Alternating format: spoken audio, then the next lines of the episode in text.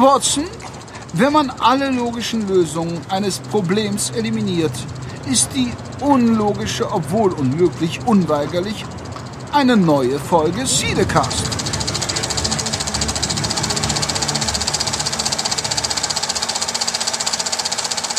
Frohes neues Jahr an alle da draußen und willkommen zurück im Jahr 2016 hier bei eurem Cinecast.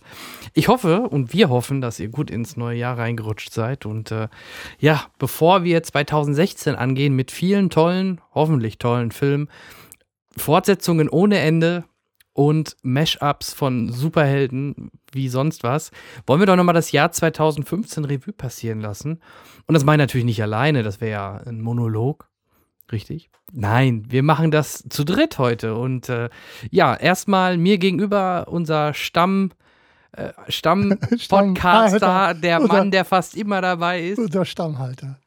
Der Äh, hallo. Ähm, ja, vielen Dank. Äh, ich freue mich auch, dass wir nochmal zurückblicken können. Nur knapp drei Wochen nachdem äh, wir die letzte Folge ähm, online gestellt haben, sitzen wir schon wieder zusammen. Das lässt ja hoffen, dass wir es wieder ein bisschen regelmäßiger hinkriegen, wie wir es äh, angedroht haben. Du hast es aber ganz richtig gesagt, wir sind nicht alleine und wir haben einen Gast, den, der unseren Stamm- und Althörern mit Sicherheit noch wirklich ähm, äh, bekannt und im Ohr klingen müsste. Ähm, er war zuletzt in einer Cinecast-Folge bei uns zu hören. Das war die Folge 26. Das war am 9.3.2014. Also schon ganz, ganz lange her. Aber ein ganz alter Freund und, und Bekannter und vor allem Ex-Teammitglied des Cinecast. Hallo Kai. Hallo ihr. Schade, ich dachte, ich kann jetzt irgendwie einen darauf machen, dass ich Gerold bin oder so. Ah, alle verdammt. verwirrt. Den habe ich dir abgenommen. Schade, schade. Bedauerlich. Hallo liebe Zuhörer. Äh, freut mich dabei sein zu dürfen. Ich fühle mich sehr geehrt. Dich gibt's ja noch. Ja. Ja. Ja, ist ein Wunder. Ich habe mich jahrelang jetzt, äh, fast zwei Jahre unter einem Kieselstein versteckt. In- Ja. Und mich mal wieder rausgetraut. Äh, Du kannst ja ruhig sagen, was du gemacht hast, denn äh, wir haben ja im Endeffekt nicht nur irgendeinen Kai bei uns, sondern einer der Großen in der Twitch-Szene, der schon sein eigenes Netzwerk mittlerweile am Aufbauen ist. Mhm. Ähm, vielleicht möchtest du da ein paar Worte zu verlieren.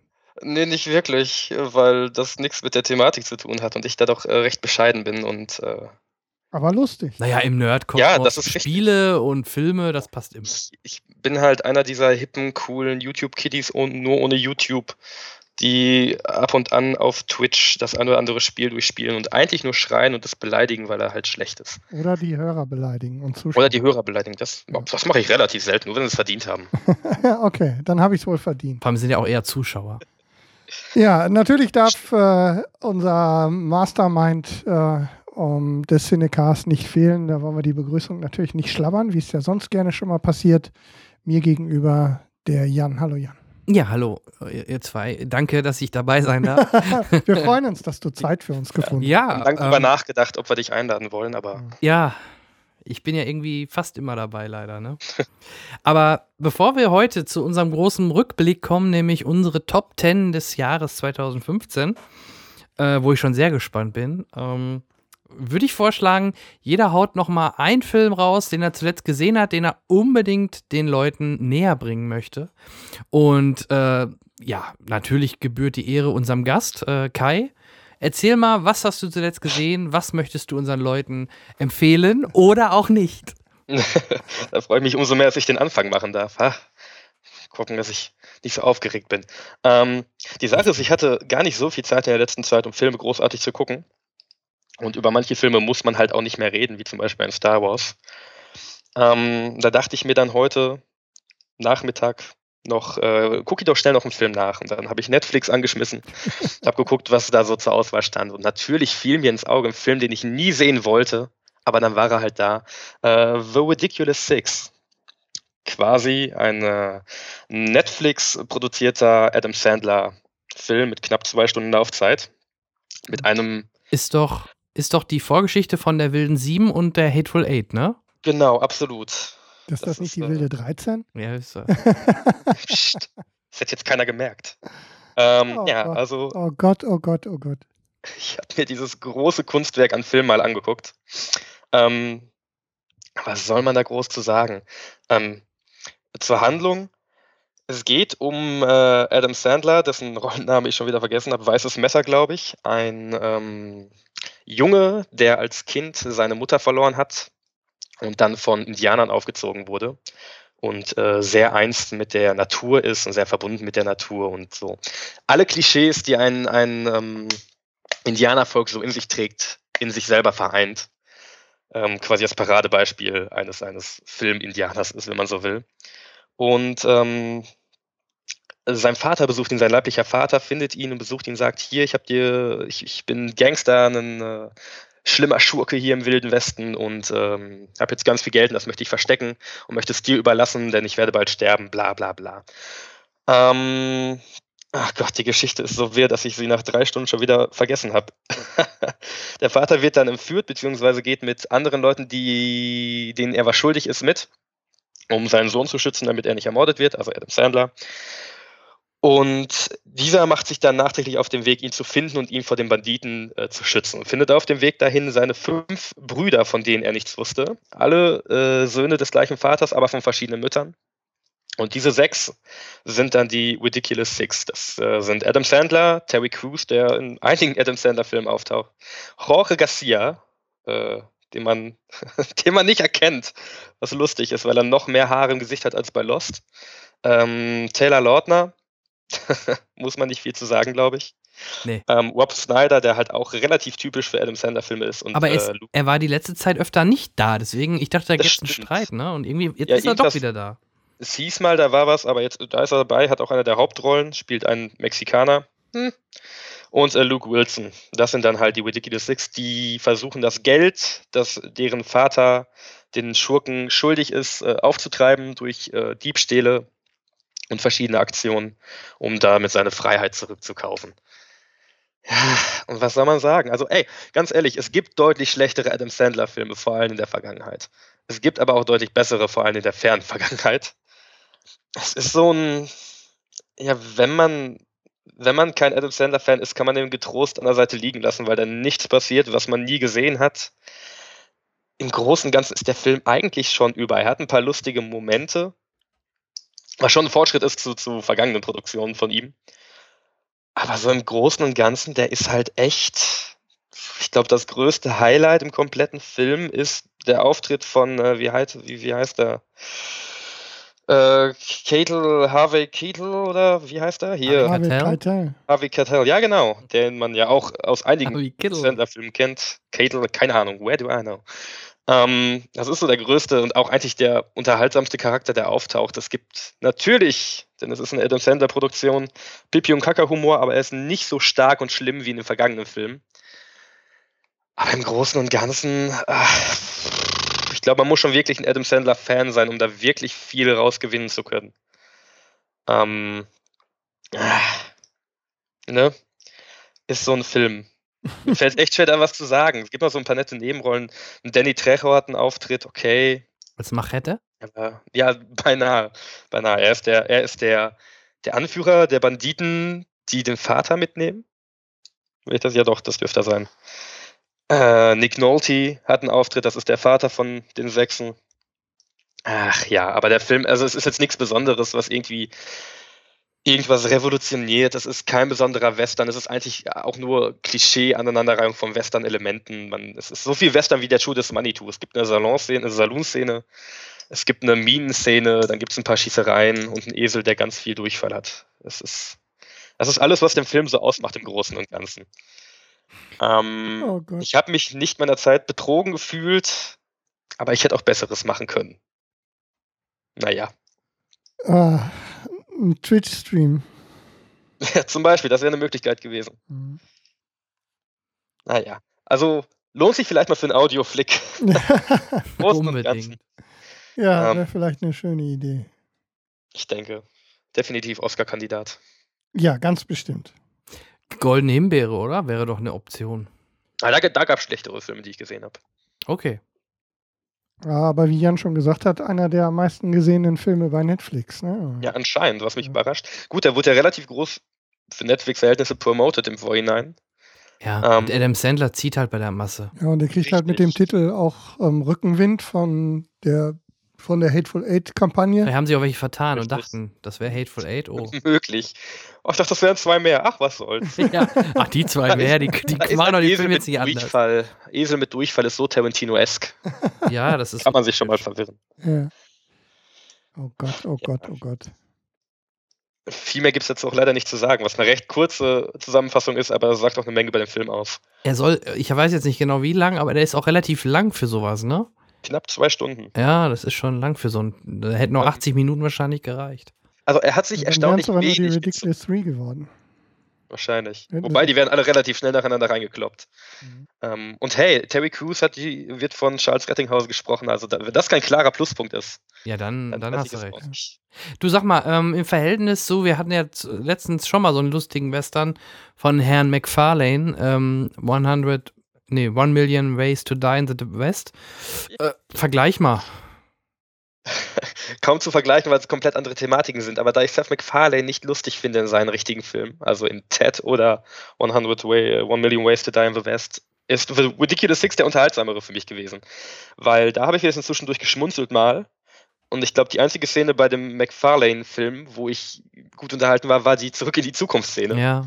in der er durch Zufall Doc Brown sieht im Westen, wie er gerade am DeLorean schweißt. Das war die einzig lustige Szene in dem kompletten Und. Django am Ende ist ganz cool. Ja, Django am Ende, ja, das stimmt auch. Aber das war halt. Ja, das war's, da gebe ich dir auch recht. da ich bis heute immer noch kein großer Django-Fan bin, ähm, nicht so das überzeugende Argument für Muss mich. man ja nicht. Ähm, dann noch eine Frage. Adam Sandler wurde unterstellt in den letzten Filmen und jetzt gerade auch wohl auch in diesem Film, man würde ihm eine gewisse Lustlosigkeit beim Spielen äh, anmerken. Kannst du das bestätigen oder eher nicht?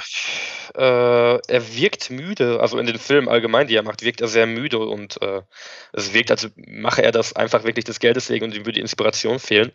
Mhm. Ähm, die Sache ist aber auch, glaube ich jetzt, also bei The Ridiculous Six, seine Figur ist halt so relativ langsam gespielt. Also ich bin mir nicht sicher, ob es wirklich nur Adam Sandler ist oder ob die Figur so sein soll. Es ist Mhm. mir da jetzt nicht so krass aufgefallen wie in anderen Filmen. Ich glaube, wo es mir am schlimmsten aufgefallen ist, ähm, oh, wie hieß der? Ist schon ein paar Jahre alt. Was, wie das Leben so spielt, irgendwas in die Richtung. Mhm. Funny People? Ah, Funny People, ja. Gar nicht so Äh, alt, ne? den- Kam nee, 2009? 2009, ja. Ja. Ich glaube 2009. Wenn es der ist, an den ich denke. Ja, wie das Leben so spielt. Den fand ich unglaublich schlimm. Den fand ich richtig, richtig schlimm. Das wäre einer der Filme gewesen, wo ich fast in der Mitte rausgegangen wäre, weil er mir komplett auf den Sack ging. Mhm. So schlimm war es jetzt bei Ridiculous Six oder zuletzt Pixels auch nicht. Ja, Ähm, ich fand auch Pixels war ansehbar. Ridiculous Six liegt noch vor mir, gucke ich mir mal an, aber ich habe halt auch viel Schlechtes gehört. Äh, kleiner Fun-Fact am Rande: ähm, Er wurde, Adam Sandler wurde gefragt in einem Interview, warum er denn jetzt den Film, also warum er nicht in Kino bringt, sondern warum denn Netflix? Da meinte er drauf, weil es sich auf Wet Chicks reimt. Ja, der Adam Sandler hat schon verstanden, wie man Humor macht. Ja, ich glaube eher, äh, das ist auch klar, warum. Des Geldes wegen. Netflix hat ihm richtig, Richtig. viel Asche in die Hand Ja, gedrückt. Die haben dem so Mach mal Geld sechs gegeben. Filme oder ich weiß nicht, da gibt's ja, mh, da gibt's ja einen Deal über mehrere Filme. Das ist ja erst der erste. Ja, ja. Soll- Sollen ja mehrere kommen. Genau. Deswegen, Die werden- also ja, ich schaue mir auch mal an. ähm, erwarte aber gar nichts, muss ich ehrlich sagen.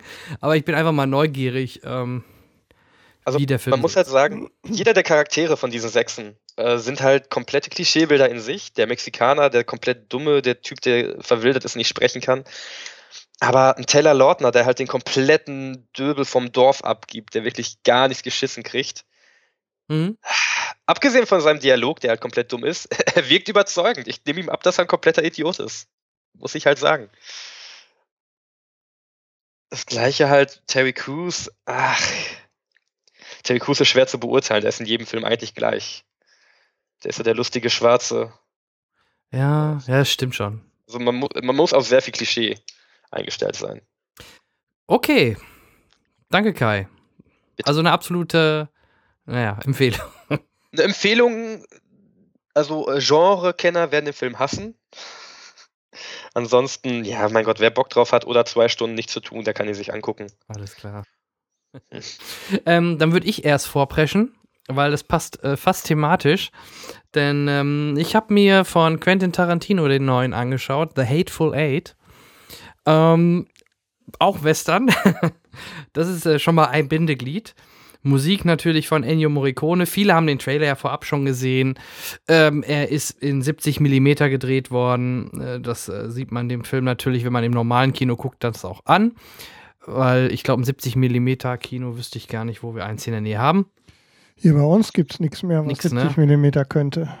Willkommen in Schwarze Balkenland. Ja, richtig. ähm, ja, Hauptdarsteller Samuel L. Jackson, Kurt Russell, dann Walton Goggins, den finde ich ja super, der war auch schon bei äh, Django als einer der Cowboys zu sehen. Ähm, Jennifer Jason Leith, Tim Roth, Michael Madsen, äh, Bruce Dern vielleicht noch hervorzuheben.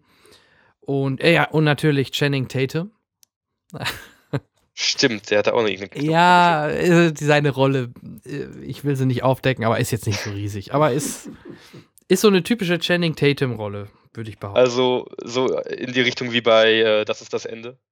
Ja, ein bisschen größer ist sie schon, aber ja, äh, Hateful Eight vielleicht erstmal vorab, ist ja keine Komödie. Es ist schon, es ist ein Kammerspiel. Also du siehst, das meiste spielt wirklich in so einer Hütte, wo sie sich ver, ähm, verschanzen, weil draußen ein, äh, ein, ein äh, Blizzard auftau- aufkommt und ein Schneesturm halt äh, dort wütet.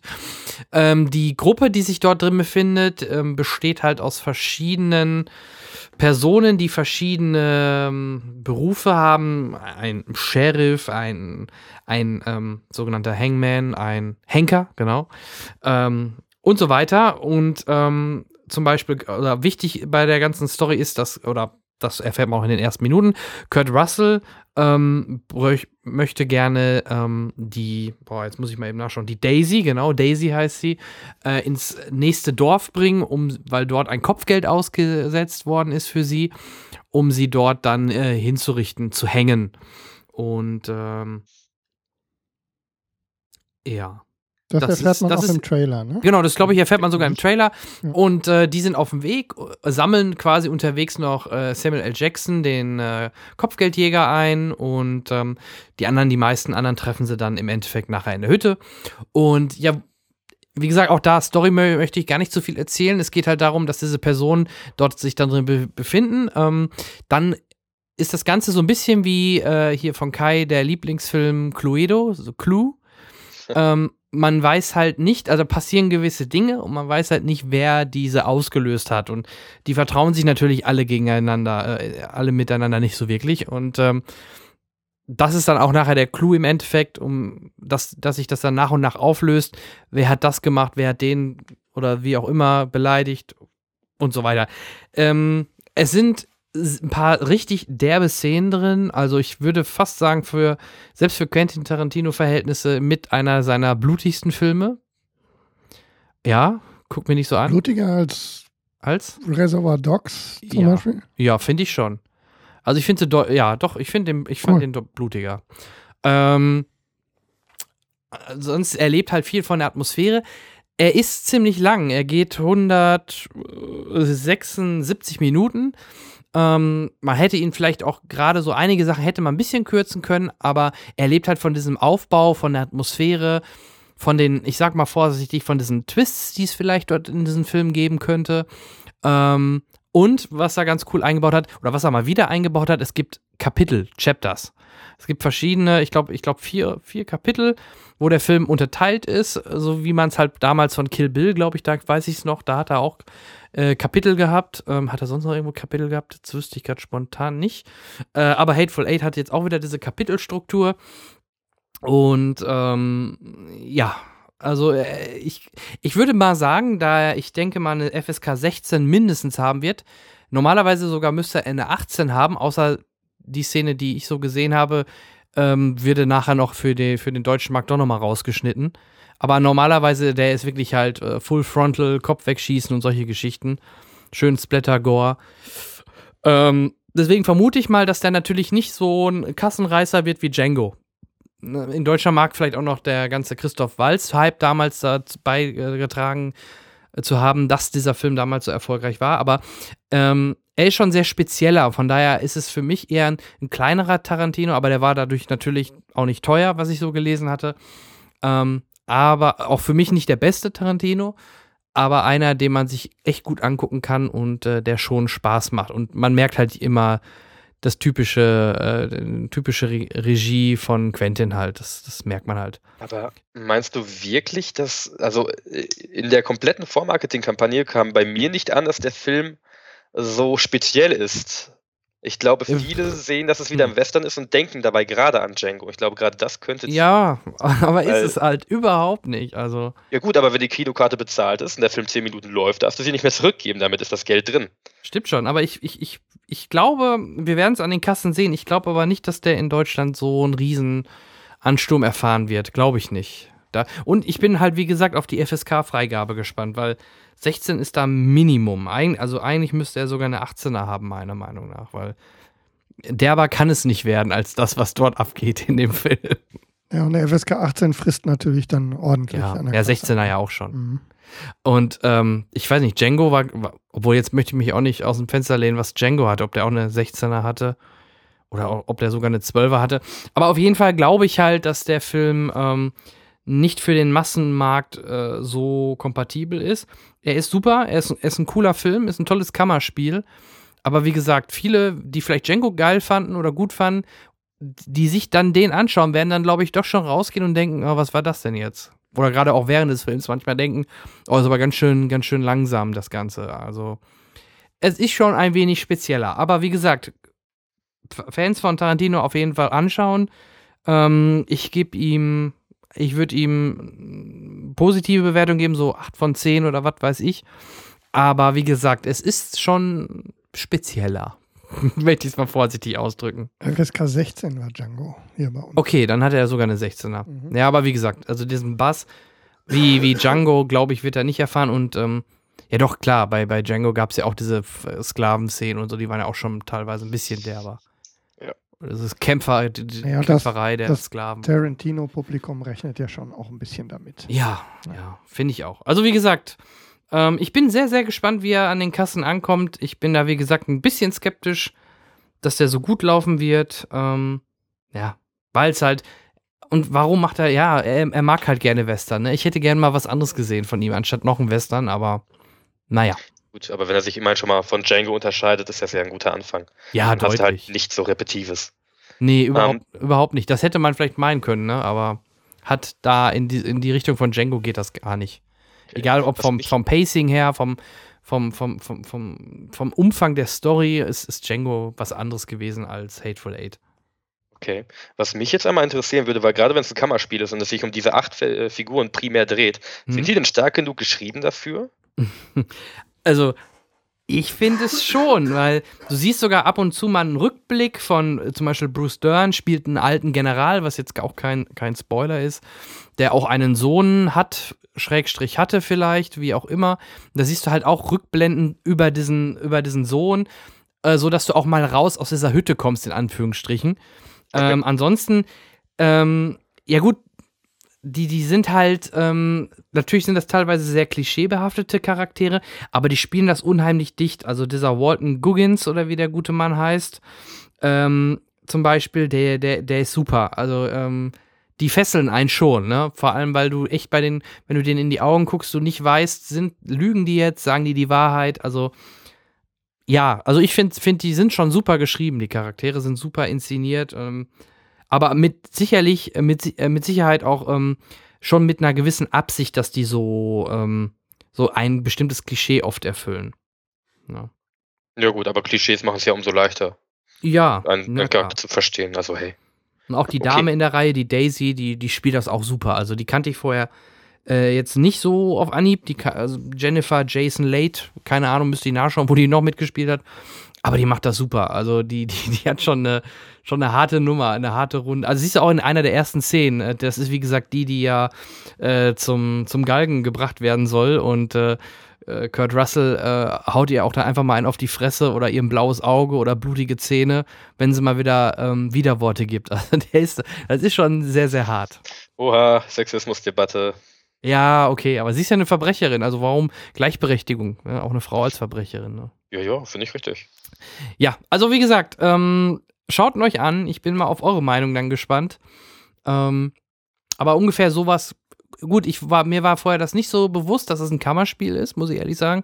Ich, boah, den Trailer habe ich jetzt auch schon etwas länger her gesehen, aber da sah man halt auch viele Szenen drin, draußen und so weiter. Wäre ich jetzt auch nicht sofort drauf gekommen, deswegen auch hier nochmal mein Hinweis. Ähm, stellt euch mehr auf ein, auf eine, auf ein Szenario in, um, um und in einer Hütte äh, drauf ein. Dann dann, und dann werdet ihr schon viel Spaß haben. Und mit einer Erzählerstimme im Hintergrund ist das äh, sehr cool inszeniert, einige Szenen. Ja. Freut euch, ihr Christen. Äh, wie ist das? Habt ihr in dem Rahmen eures letzten Casts bei Star Wars mal über diese Disney ähm, Tarantino-Debatte in Amerika geredet oder lassen wir das mal an der oh, Seite das weiß ich nicht mehr. Der war so lange, haben wir gar nicht drüber gesprochen? Nee. Ja, also vielleicht Möchtest du noch mal kurz erwähnen, worum es da ging? Da ging es ja, glaube ich, um am 25. Dezember sollte ja, Hateful Eight in Amerika kurz, starten. Wir haben kurz ne? angesprochen, dass er nicht so richtig begeistert war. Zumindest haben wir an irgendeiner Stelle haben Irgendwo wir haben wir das, glaube ich, erwähnt, ne? Dass äh, er nicht so begeistert war, dass Disney mit äh, Geld seinen Film aus dem Ministart in Amerika aus einigen Kinos rausgedrückt hat. Ja, ja gut. Ähm, Damit genug gesagt. Ja, ja. Viel mehr ist darüber, glaube ich, auch gar nicht bekannt. nee, er hat, glaube ich, aber ziemlich getobt, habe ich irgendwo gelesen. Ja, ja, er wurde relativ pissig, aber nur gegen Disney und nicht gegen Abrams. Abrams hat er nochmal gelobt. ja, er ist ja auch hat er hat ja. Abrams auch glaube ich gar nicht so viel mit zu Nö, tun, würde ich jetzt tippen. Nö, das war eine, das war ja für Disney äh, oder ihm für ihn war das ja auch eine Auftragsarbeit für Disney. Der ist ja jetzt nicht irgendwie im Disney Konzern verankert auf ja, Dauer. Also glaube ich nicht. Der macht jetzt halt noch ein bisschen im Hintergrund, äh, produziert er mit den, den Episode 8 und 9, aber ähm, er macht ja, er führt ja keine Regie mehr und äh, hat seine eigene Bad Robot Firma, von daher äh, wird es da eher weitergehen. Mal gucken, was er als nächstes macht. Star Trek 4 vielleicht. Mal gucken. Ja, macht er nicht erstmal die Serie hier, die Stephen King-Verfilmung? Äh, der Anschlag? Ach so, weiß ja. ich nicht. Ach so, Mit, warte mal, stimmt. Äh, James Franco. Ja, ich habe den Trailer gesehen. Ja, könnte sein. Ist es mit Abrams, glaube ich, ne? Da sitzt er drin, ja, ja. Ja, gut. Kann gut sein, dass er da jetzt erstmal in die Richtung geht, ja. Na ja, gut. Gut, gebe ich mal vom einen Oscar-Kandidaten, also oder beziehungsweise jetzt schon der zweite Oscar-Kandidat, zum, Dritt, zum dritten. Zum dritten Oscar-Kandidaten. Zum Henrik. Und, und, ja, zu mir. Was hast du und, geguckt? Und, Film. und noch ein Western. Noch ein Schüttelwestern. Wir haben, wir haben noch interessante, ja, und das war gar nicht abgesprochen, ne? Wir haben nee, Zufall. Jetzt zufällig drei Western und drei Oscar-Kandidaten. Oscar für bester Film für ähm, Ridiculous Six, Oscar für Beste Nebenrolle in Hateful Eight. Ja. Und Oscar für beste Kamera in The Revenant. Das ist ein Western, guck das mal. Ist ein Western. Wenn ich die Trailer sehe, erinnert mich das gar nicht so an den Western. Ne? Es, es spielt Anfang des 19. Jahrhunderts in Nordamerika ähm, und damit ist es offiziell auch ein Western. Im Schnee. Im Sch oder ist viel Schnee, oder? Viel Schnee. Ja. Viel kalt. Viel, viel kalt, ja. Viel kalt und vor allem ganz, ganz viel Landschaft. Mhm. Aber fangen wir vorne an. Ähm, The Revenant, die aktuelle Regiearbeit von Alejandro Inarritu, den wir. Gesundheit. Äh, sehr gerne, vielen Dank. Ähm, den wir in diesem Jahr auch schon mal in den Kinos hatten, also im vergangenen Jahr, in 2015 mit Birdman. Ähm, es geht um den Trapper Hugh Glass, der zusammen mit einer äh, Gruppe Pelzhändler, Pelzjäger durch die ähm, Steppe des ziemlich kalten Wilden Westens zieht und ähm, dabei als äh, Fährtensucher, als Führer fungiert. Mit dabei ein paar ganz interessante Charaktere, unter anderem ein Offizier, der ähm, der das Ganze als Chef so ein bisschen betreut, gespielt von äh, Domhnall Gleeson, den wir auch schon als General Hux in Star Wars gesehen haben. Dann äh, ein, äh, ein Tom Hardy als John Fitzgerald, der dabei ist. Und so weiter und so weiter. Ähm, Im Wesentlichen geht das Ganze darum, dass die ähm, quasi ja, sie werden direkt ganz am Anfang in der Eröffnungsszene werden sie in einem Lager von Indianern überfallen, müssen dann flüchten. Ähm, das Ganze beruhigt sich wieder ein wenig, ähm, aber trotzdem haben sie halt die Situation, dass sie aufgrund der Tatsache, dass sie ihr einen großen Teil ihrer Fälle verloren haben und jetzt eben durch die Verfolgung durch die Indianer einen Umweg nehmen müssen, ist das Ganze halt eben ein bisschen unglücklich, mh, was den Verlauf der, dieser Expedition angeht. Ähm, danach wird dann Hugh Glass ähm, auf Fährtensuche ähm, von einem Grizzlybären angegriffen und schwer verletzt. Das als ähm, Exposition im Grunde. Danach geht es darum, dass natürlich irgendwie dafür gesorgt werden muss, dass der Gute irgendwie wieder mit zurück in die Heimat kommt. Und ähm, naja, so nimmt das Schicksal seinen Lauf. Der etwas äh, unangenehm auffallende Kollege John Fitzgerald sorgt dann dafür, dass Hugh Glass zurückgelassen wird. Vermeintlich tot. Und darauf basiert dann im Grunde die gesamte Weges- und Leidensgeschichte auf dem Weg zurück A, ins Leben und dann weiter, um alle Dinge, die bis dahin passiert sind, zu rächen. Ähm, so viel zur Handlung. Ähm, damit ist noch nicht viel gespoilert. Ähm, das lohnt sich bis dahin auf jeden Fall. Zum Film selbst um es in einem Satz zusammenzufassen, es ist ein ordentliches Brett gleich zu Anfang. Obwohl die Geschichte, darüber würde man sich natürlich wieder streiten können, relativ, naja, man, der eine, es gibt ähm, Stimmen, die behaupten, die Geschichte wäre ein bisschen dünn. Ähm, ich sehe das anders, aber die, es ist für einen 156-Minuten-Film, ähm, lässt sich das natürlich relativ weit runter ähm. Was passiert eigentlich? Ne? Zurückgelassen, nächstes Abenteuer, nächstes Abenteuer, nächstes Abenteuer, Rache. So, im Grunde ist ja die Idee dahinter schon relativ gut zu erahnen. Aber dazwischen erleben wir eben vor allem Leonardo DiCaprio in einer ähm, ziemlichen, also der ist ja ziemlich zugeschmiert, man man sieht ihn kaum hinter Bart und Fellen und so weiter und trotzdem schafft er es ähm, sehr intensiv, die Rolle des Hugh Glass auf dem Weg ähm, ähm, zu spielen. Er kommt durch jede Menge Böshaftigkeiten. Was denn? Oscar-würdig? Weil, ja. wenn man ihn kaum. Ja, also ich glaube. Hm, ähm, spielen ich, sieht. Also, ja, das war auch eins der Argumente. Ne? Man sieht ihn halt nicht genug, um ihn jetzt. Ähm, also ich sag's Ihnen jetzt mal so. Er ist, es ist wirklich es ist wirklich intensiv und ich würde es ihm gönnen und es ist dadurch ähm, ein bisschen einfacher, dass wenn man mal zurückblickt in der Kategorie die Konkurrenz auch mhm. dieses Mal etwas schwächer ist insgesamt als eben zum Beispiel im letzten Jahr. Oder vorletztes Jahr, wo von Wall Street? Ach ja, Oscar-Nominierungen sind auch gar nicht raus. Nee. Aber ja. Eddie Remain für Jupiter Ascending, ne? Ja. Nee, ja. ähm, aber also würdest du, aber ich glaube, daraus zu hören, du hättest ihm eher für Wolf of Wall Street einen Oscar gegönnt oder gegeben, also ich hätte ihn, als jetzt ich, für den. Ja, oder? also wenn er ihn, wenn er ihn kriegt, ist so ein bisschen, also es da liegt an der Konkurrenz. Es liegt so ein bisschen, nein, es liegt, es ist, es ist wirklich, es ist gut gespielt. Und eine Nominierung wäre auf jeden Fall gerechtfertigt, sagen wir es mal so. Mhm.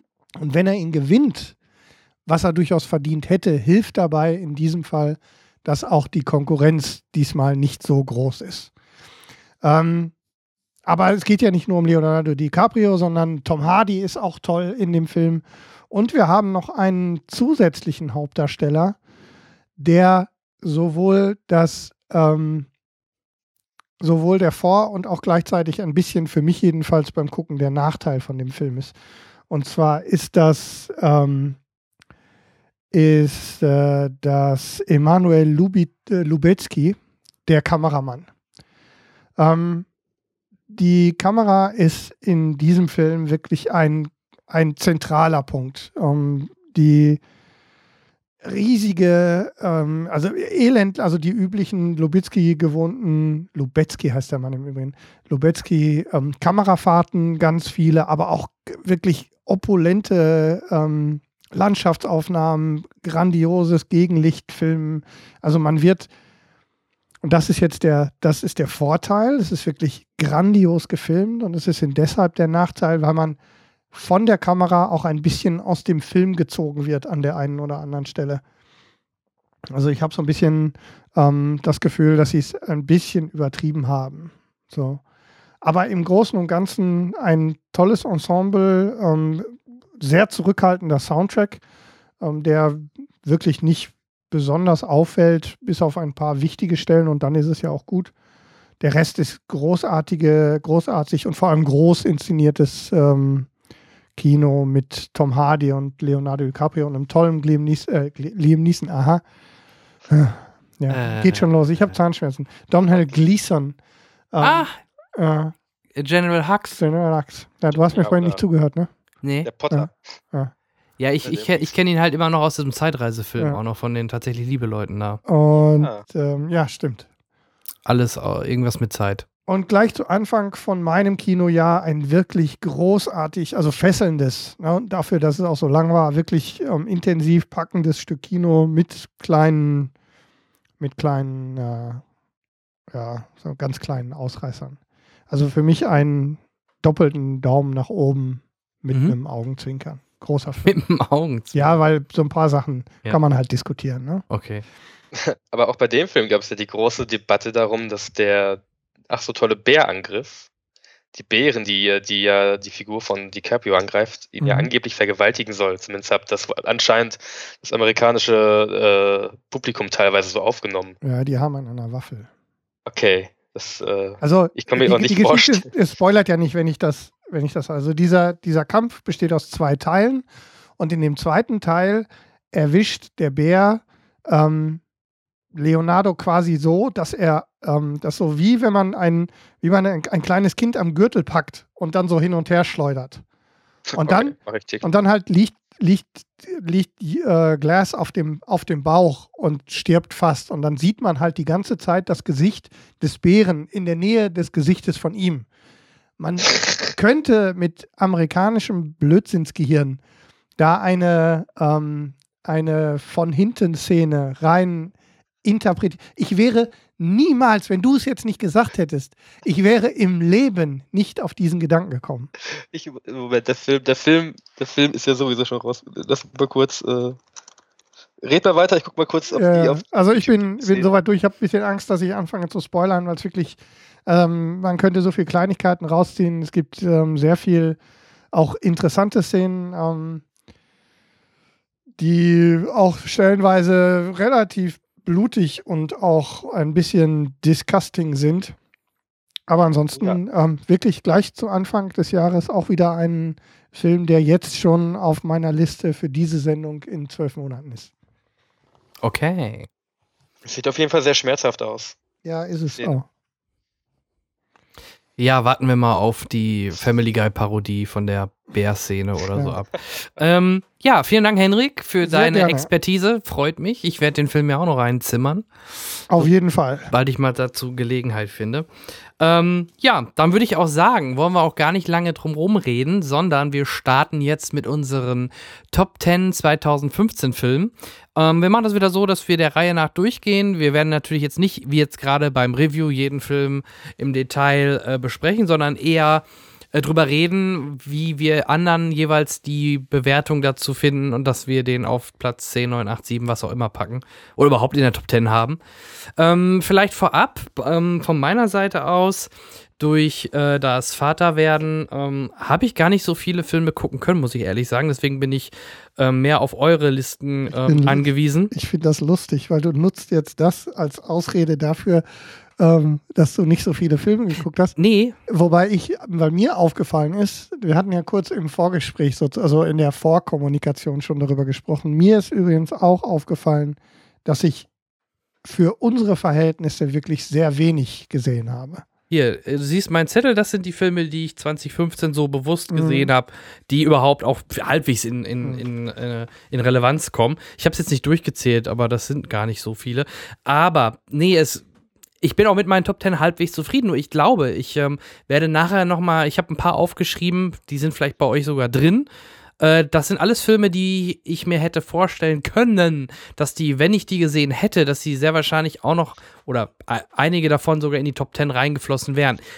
Deswegen ist meine Top 10 zum Beispiel dieses Jahr, dadurch, dass ich weniger geguckt habe, musste ich halt ein bisschen ähm, das Ganze natürlich auch beim Gucken ein bisschen eingrenzen und bin mehr in die, naja, natürlich auch mit meiner Frau und halt auch alleine natürlich in die Blockbuster gegangen. Deswegen habe ich jetzt nicht gerade unbedingt die kleinen Perlen mit drin. Vielleicht ein, zwei ja, aber das meiste sind eher größere Filme, die mich dann dieses Jahr begeistert Ja, haben. also für mich Nur das zur auch, Info. Ja, für mich war es auch ein sehr ähm, unterdurchschnittliches Kinojahr, was die Menge an Filmen angeht.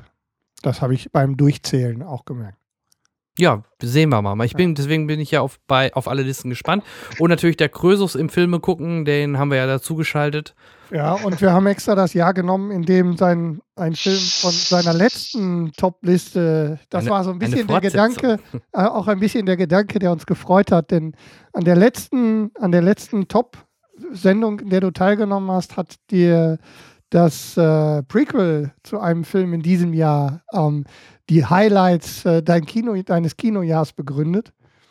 Äh, Und- ich muss auch direkt zu meiner Liste wieder sagen, weil ich mich an eben jene Liste erinnere und, und die, ich sag mal, äh, das belächelt werden teilweise, was nie böse aufgefasst wurde, aber es wurde ja gut. schon hinterfragt, äh, ja warum das bei mir so ist. Nee, natürlich. Und wir haben auch im ja. Nachhinein ja nochmal darüber gesprochen. Ich hatte den ersten Ja, ja. Teil ja dann nachgeholt und mein, äh, da haben wir auch in dieser Sendung drüber gesprochen und mein nachträgliches ähm, Empfinden, Nachempfinden deiner Begeisterung hier kundgetan. Nein, Pitch Perfect ja. ist ein schöner Film. Ich habe Ja. den auch mehrfach gesehen mit Und Freunden, immer auch- wenn, oh, was gucken wir, oh, hier, lustiger Film, Pitch Perfect. Ja, passt. auch der zweite Teil ist ähm, nicht wirklich viel schlechter. Nö, ist halt sehr ähnlich, sagen wir es mal vorsichtig so. Was sagten die? Aber wer Ja, weiß, aber warten wir es mal ab, wenn die, Genau. äh, der Film könnte ja noch in den Top 10 von Kai kommen. So, äh, ja, wir machen was genau so wie gerade. Ähm, der Gast darf mit seinem Platz 10 beginnen. Ähm, am besten sagst du kurz, äh, was du, ge- was du auf Platz 10 hast, ne? Ähm, wie Mhm. du ihn fandest, warum du ihn in die Top 10 setzt und äh, ja, dann reden wir drüber. Okay. Das ist der Film, der Platz, wo ich mich am, selben, äh, am meisten selber frage, warum ich den da stehen habe. ich muss mir irgendwas dabei gedacht haben, als ich das vorgestern betrunken gemacht habe. Also The Ridiculous Six. Nee. Fast. Ähm, nee. Und wie gesagt, persönliche Meinung. Es geht bei mir, das ist nicht nach der Reihenfolge, wie die Filme meiner Meinung nach am besten waren, sondern wie sehr sie mich überrascht haben, wie die Vorfreude war, wie das Erlebnis im Kino war und solche Sachen. Mhm. Also es geht hier nicht unbedingt um die Qualität, sondern um das Nee, persönliche Empfinden des das ist, Films. glaube ich, bei allen sowas, Listen. genau, so, bei ne? alle Listen sind, ähm, sind Rein rein, objektiv. rein objektiv und äh, nur Jan hat die nur Jan hat die Top 10 aus den Box Office. Ja, ich habe äh, Box einfach, Office Mojo, einfach Ja. Copy-Paste, die ersten 10, fertig. Nein, Kann man sich leicht machen. Deswegen ist auf meiner 10 ein, ein Guilty Pleasure Into the Woods. Ein Film, der, glaube ich, Anfang des Jahres hier lief. Äh, Mhm. Disney produziert, was man aber nicht sehr gemerkt hat. Und im Endeffekt war es ein Musical, das noch nicht mal unbedingt so gut war. Ich glaube, es war, doch, der wurde sogar bei den Oscars berücksichtigt, was aber auch nur für Meryl Streep, glaube ich, ein Oscar war. Ähm, was auch nur, ach, hier ist es Meryl Streep, schenkt, ihr, schenkt der Frau einen Oscar. Weil so gut ist der Film im Endeffekt nicht. Ähm, kurz zusammengefasst, Into the Woods, was ist das? Äh, wie gesagt, schon ein Musical ähm, von Rob Marshall, der einige solche Verfilmungen gemacht hat. Äh, mit einem recht starken Cast. Äh, Emily Blunt, Meryl Streep, äh, Anna Kendrick, die ich zufällig liebe. Äh, Ja, Chris Pine zufällig. spielt mit, ja, man weiß es noch. Und eine ähm, deutsche Synchronstimme, ne? Ja, die liebe ich auch, weil die halt echt heiß ist. Aber Ja, davon Anne, mal, wir also die laden dich mal wieder ein. Genau. Äh, Johnny Depp hat einen Gastauftritt, der komplett überflüssig ist, aber die arbeiten halt gerne mit ihm zusammen. Ähm, das Ganze ist halt ein Mash-up verschiedener, verschiedener Märchen, wie Rotkäppchen, äh, Jack und die Bohnenranke, Rapunzel, Aschenputtel kommt drin vor und ähm, ich weiß gar nicht, der Bäcker und seine Frau. Gibt's das? Ich behaupte, das heißt so. Sagt Ähm, mir nix. Und ähm, es geht darum, dass halt ein Bäckersmann, gespielt von äh, Jack Corden, heißt er, James Corden, äh, britischer James Corden, ja. Comedian, genau. Kennt man auch aus ein paar anderen Filmen ähm, inzwischen. Äh, Ähm, Late der Night Show in Staaten, ne? Im Fernsehen. ja, er hat inzwischen eine, genau. Da kam auch dieses große Video her, wo er mit Arnold Schwarzenegger in so und so viel Sekunden Arnold Schwarzenegger-Filme nachgestellt hat, was wohl einigermaßen viral wurde. Ja. Egal, also er ist ein Bäcker und äh, Emily Blunt ist seine Frau und seine Frau kann keine Kinder kriegen, weil die, weil die Familie von ihm, von Meryl Streep, die eine Hexe spielt, ver, äh, verwunschen wurde, weil der Vater vor Jahren mal eine, eine Bohnen, Bohnen aus ihrem Garten geklaut hat, irgendwie sowas. Und ähm, um wieder fruchtbar zu werden, müssen die beiden der alten Hexe helfen, ihre Jugend zurückzugewinnen und muss dafür eine Kuh weiß wie Milch, ein Umhang rot wie Blut, Haar so gelb wie Mais und äh, Schuhe aus reinem Gold finden. Und die machen sich dann auf die Suche äh, nach eben jenen vier ähm, Gegenständen und treffen dabei auf verschiedene andere Charaktere, wie halt eine Aschenputtel, wie Rapunzel und das trifft alles aufeinander. Das Ganze sehr schön mit Musik begleitet. Ähm, das ist, viel mehr muss man über, wobei der Film ist alt genug. Nee, wie gesagt, nee, vom Inhalt brauchst du gar nicht viel sagen, weil äh, da geht es ja heute nicht drum. Ähm, interessant, es ist auch ein, es wird als Musical ähm, deklariert. Es ist, genau, es ist ein Musical, sehr wenig Gerede, sehr viel Gesinge. Ähm, was viele leider nicht wussten, sehr viele Kinder sind da reingegangen. Es ist halt Englisch mit Untertitel. Ja. Das war sehr traurig für viele, die da rein sind. Also ich habe selten so viele Karten umgetauscht gesehen wie bei dem Film. Ähm, wurde aber in der deutschen, in der deutschen Vermarktung auch nie wirklich äh, gesagt. Selbst die Trailer waren nicht musical-lastig, also es wurde nicht gesungen in, Ja. in den Trailern. Und eigentlich schade, weil Und äh, das Disney, ist schon Disney bekannt dafür ist, auch solche Sachen gerne zu übersetzen. Ne? Bei den ganzen Disney-Filmen, Gesangseinlagen wurden immer ins Deutsche so übersetzt.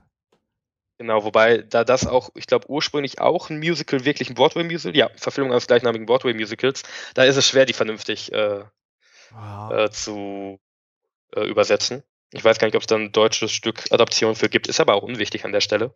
Ähm, was mir an dem Film einfach gefallen hat, ist, dass er sehr schön aussieht. Wunderschön, farbtechnisch, ähm, also das, was mit CGI nachgearbeitet wurde, alles schön düster, in schönen, satten, kräftigen Tönen gehalten, was mir sehr gefallen hat. Ähm, jede der Personen, die mitgespielt hat, selbst ein Chris Pine, hat echt gut gesungen und die Charaktere eigentlich recht gut dargestellt.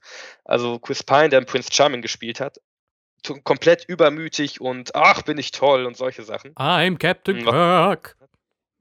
Quasi in die Richtung. Ähm, es kommt ja, es ist echt also sehr arrogant. Mhm. Ähm, Anna Kendrick als Aschenputtel, äh, super hübsches Mädchen, die hat automatisch gewonnen, weil es Anna Kendrick ist, da muss man nichts zu sagen. Meryl Streep kann sowieso singen, das weiß man inzwischen. Selbst eine Emily Blunt, bei der ich es nicht wusste, hat echt gut gesungen. Und äh, das Ganze war halt in sich stimmig. Und ich glaube, wenn man halt ein Fan von solchen Filmen ist, also von Musical-Verfilmungen, wie jetzt halt ein, ein, ein Sweeney Todd oder ein Les Miserables, den ich halt miserabel fand. Weil wenn man ein Fan davon ist, dann ähm, kann man an dem Film, glaube ich, einiges äh, gewinnen und man kann sich davon überzeugen lassen.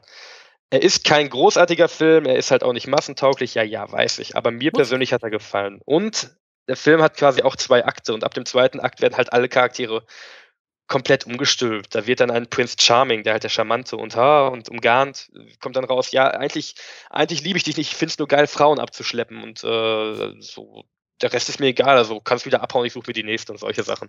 Das ist auch ein ganz schöner Seitenhieb eben auf die komplette Märchenkultur, was auch nochmal sehr nett rüberkommt. Dementsprechend Into the Woods auf meiner 10. Ja, ich habe ja immer ein Märchen-Overkill, seitdem ich äh, regelmäßig und immer noch Once Upon a Time gucke. Da hast Ja. du eigentlich alle Märchen drin, da brauchst du nichts anderes mehr gucken. Sogar Nicht-Märchen hast du drin. Ja, alles was da drin. Also, Ja. aber ähm, ich habe ihn nicht gesehen. Äh, Ich weiß, ihr, ihr hattet ja, oder du mit Thomas, glaube ich, zusammen, hattet ja zu den Oscars gestreamt.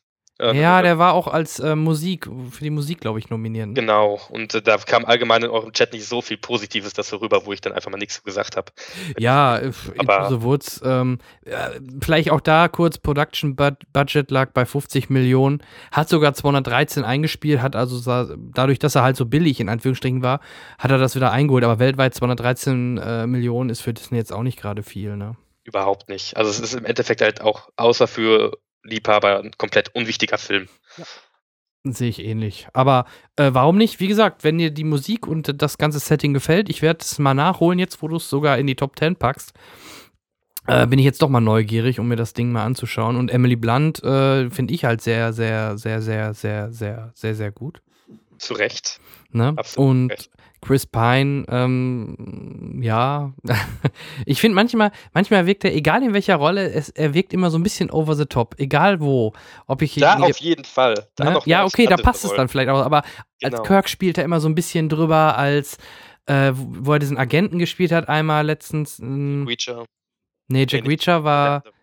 Ähm, nee, auch mit, wo er mit Weiß- Tom Hardy äh, Weiß, im Duett gespielt hat. Ja, ähm, Ach, Wo die beiden sich jeweils gegenseitig da irgendwie nachher bekriegt haben. Da war er so ein Ja, ja. bisschen over the top. Der spielt halt immer ein bisschen so over the top und äh, ich glaube, das kann er gar nicht anders. Ähm, das, aber wenn es in die Rolle passt, umso besser. Und ja, Dankeschön für deinen Platz 10. Bin ich überrascht. Also ich, wir, wir können es immer direkt dann sagen. Äh, bei mir in den Charts wäre, ist er nicht. Nee, ähm, bei mir auch nicht. Bei den nächsten Filmen, wenn einer den auch hat, dann kann er das nennen. Da, nur, ich würde noch nicht sagen, welchen Platz, damit es ein bisschen spannend Ja, ja, bleibt. klar. Ne? Gut, vielen Dank, Kai. Und äh, dann gebe ich direkt weiter an äh, Dr. Henrik und mit seinem Platz 10. Mein Platz 10 gleich der erste Film des Jahres, den ich gesehen habe, ähm, ähnlich früh wie jetzt äh, The Revenant, nämlich Fury. Ähm, also ähm, aus Stahl. Ist gleich, ähm, ist gleich am, äh, am 1.1. diesen Jahres gestartet und hat mich seitdem nachhaltig äh, beeindruckt und ähm, ist auch, äh, hat mich auch durch das Jahr noch, glaube ich, zweimal bisher ähm, dann in Konserve ähm, begleitet und ähm, ja, intensives äh, Kriegsepos, würde ich sagen. Und ähm, zu Recht meines Erachtens nach in einer Top-Liste dieses Jahr. Aber nicht, nicht um, um, umstritten, ne? Ja, also es nein, gibt nein. viele Kritiker, die ihn dann doch zu glorifizierend hält, diese NC oder diese Endschlacht noch ein bisschen sehr Ja. extrem übertrieben Ja, finden das- viele. Das sind, Natürlich. das sind Selbst halt die Leute, die- die das Maul nicht halten können. Ja, selbst diese Szene ähm, mit der, ich sag mal, mit dieser Familie, da weiß, Ja. glaube ich, jeder, Mhm. was gemeint ist, fanden einige nicht gut, aber lustigerweise, und das ist, wir haben uns nicht abgesprochen, aber auf meinem Platz 10 kommt auch Herz aus Stahl, Fury. Ähm, vielleicht deswegen können wir da zusammen was noch zu sagen. Ja, Hauptrolle hattest du schon gesagt, ne? Brad, Brad Pitt. Pitt, ja, ein, Und ein, I'm ein not- guter, ein I'm gut- not famous I'm not anymore. famous anymore, ein, ein wirklich, wirklich guter Shia LaBeouf, ähm, mit dem ich, also vor dessen Rolle ich ein bisschen Angst hatte vorm Reingehen, kann ich mich erinnern. Ich glaube, wir haben das auch in dieser, in der Januarfolge, als wir die, äh, als wir es besprochen haben, schon ähm, von gesprochen. Aber nein, ähm, er hat mir wirklich sehr gut gefallen. Ja. Und ähm, geht auch relativ lang, 2, 2,15 glaube ich.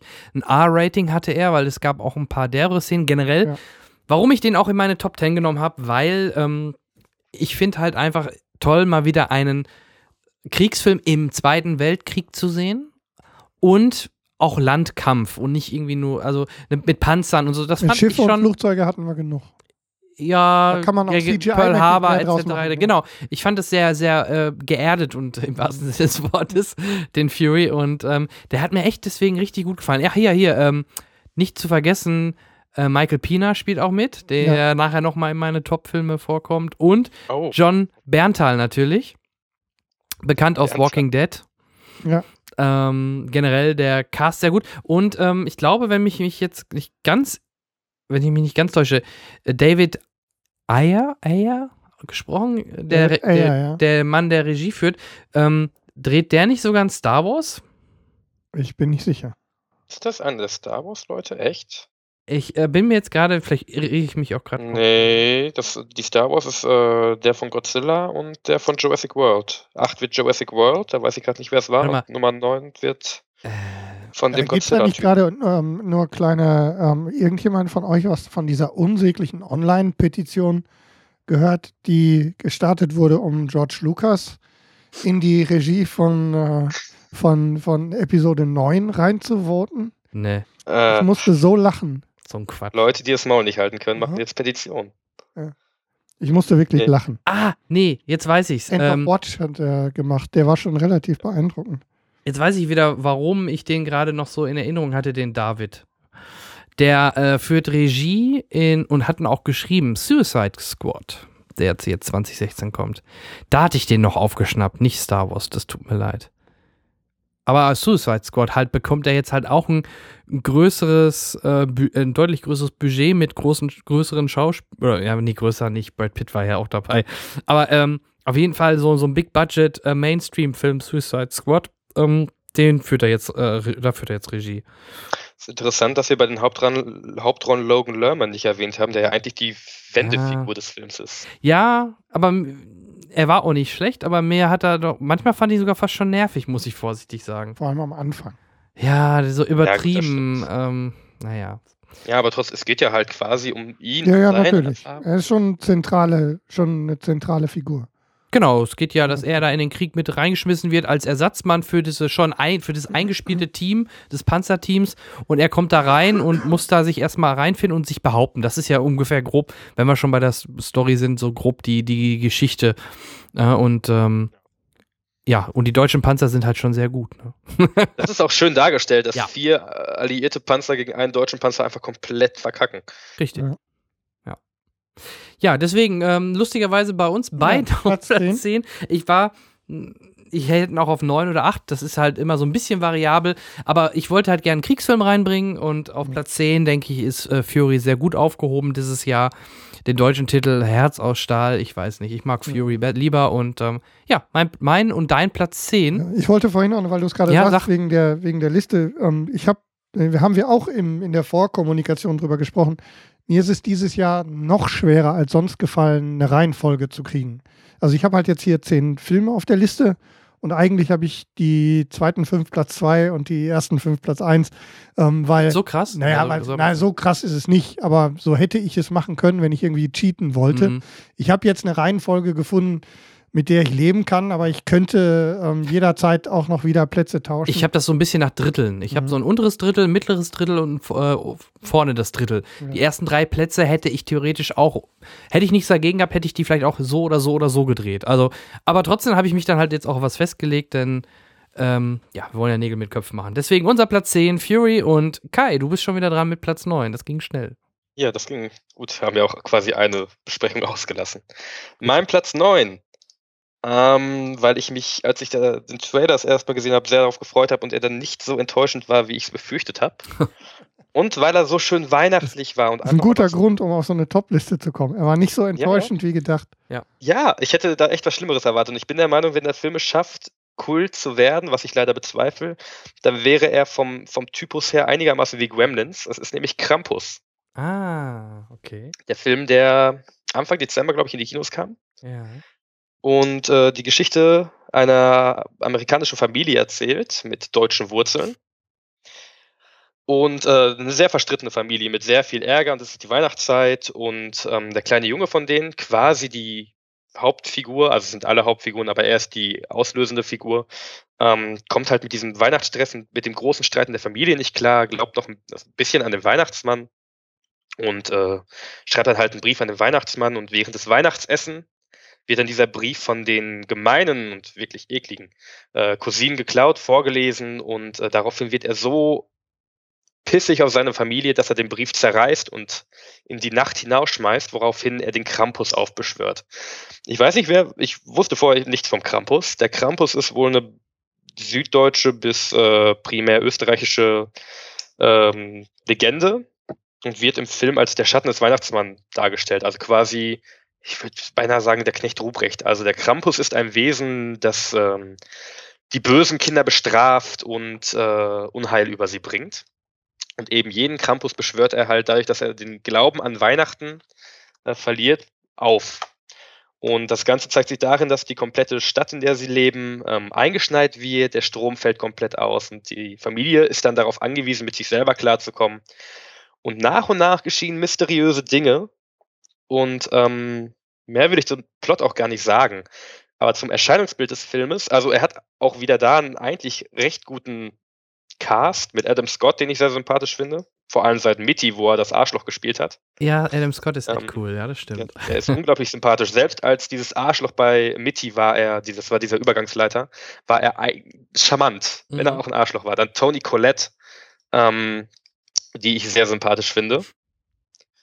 Und ich vergesse immer, wie er heißt, aber der Typ taucht in fast allen. Ist das, ist das äh, David? Ja, David Köcher. Köchner. Ah, Köchner? äh, der- hier, genau.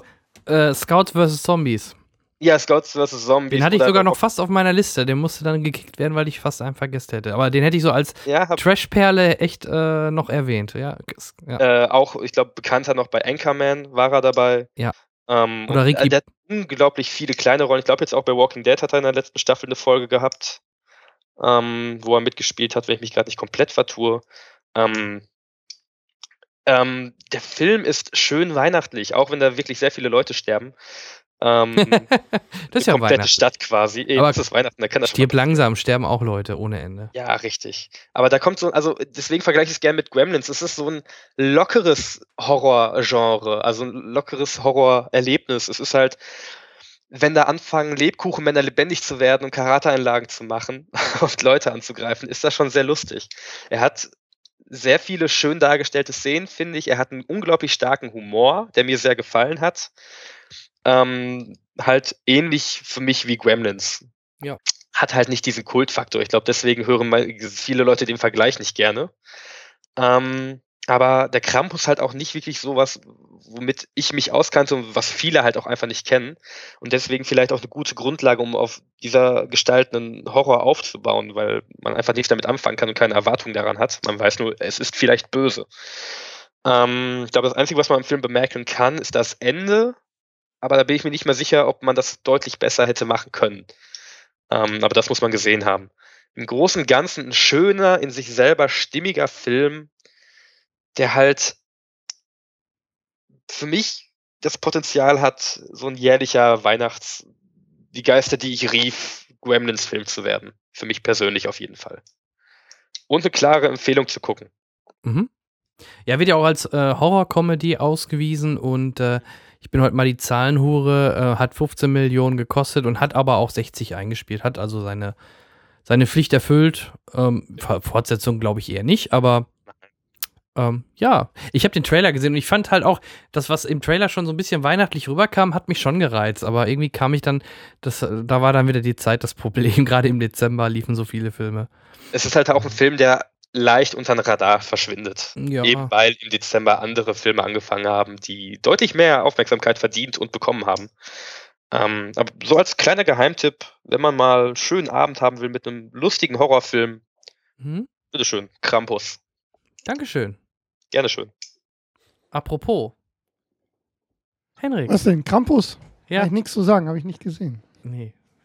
Aber, äh, Henrik, du hast doch sicher einen Platz 9 für uns. Ich habe also sowas von Platz 9. Wenn du jetzt so wieder den gleichen Film nennst wie ich, dann, dann drehen wir das gleich mal um.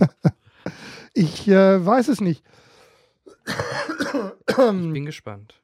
Auf Platz 9 ist ähm, etwas andersrum formuliert wie äh, bei Kai gerade ein Film, der mich deutlich mehr überrascht hat als ähm, meine Erwartungen grundsätzlich.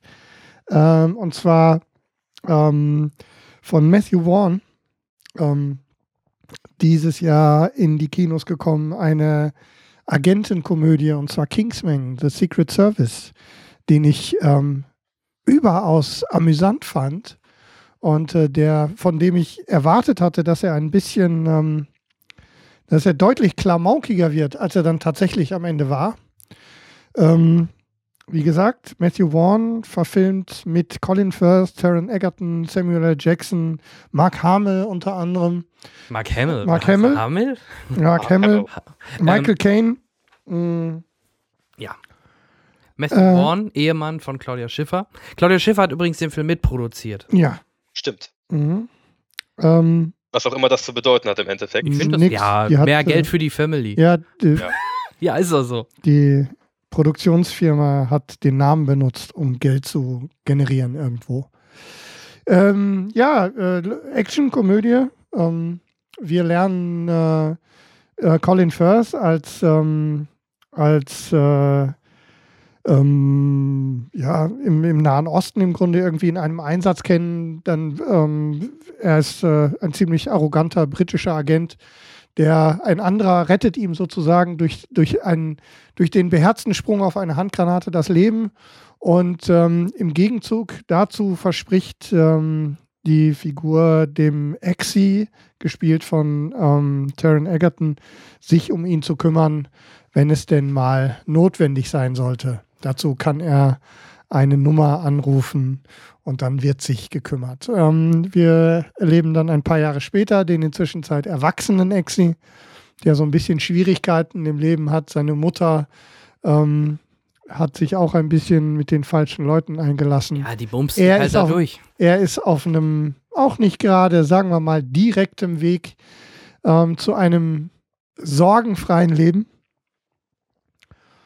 Und ähm, naja, er wird unter die Fittich genommen. Wir erleben dann das Trainingslager und einen mehr oder weniger unerwarteten Einsatz und das ähm, etwas sehr skurrile Ende ähm, des äh, vor allem Bösewichts gespielt von Samuel L. Jackson, Richmond Valentine, der Samuel. Samuel, Samuel Jackson, der ähm, also die, eine der schrägsten Figuren in der ganzen Veranstaltung.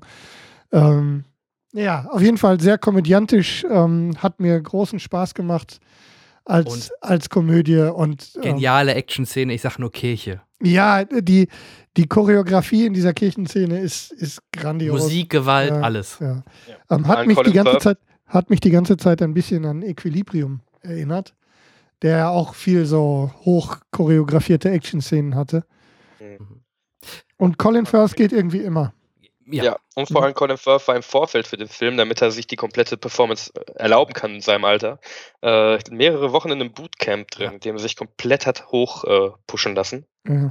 Das volle Programm, was schon eine gelohnt. beeindruckende Leistung ist. Ja, hat sich gelohnt. Also habe ich auch gehört vor, im Vorfeld und ähm, vielleicht von meiner Seite noch, weil ich habe den auch in meiner Top 10. Ich sage natürlich noch nicht welchen Platz, aber ähm, äh, Sophia Butella möchte ich noch kurz erwähnen, die die Klingenfrau spielt, die auch im, im neuen Star Trek mitspielt, die man auch im Trailer schon sieht als Amazone, die sich auch wieder durchkämpft.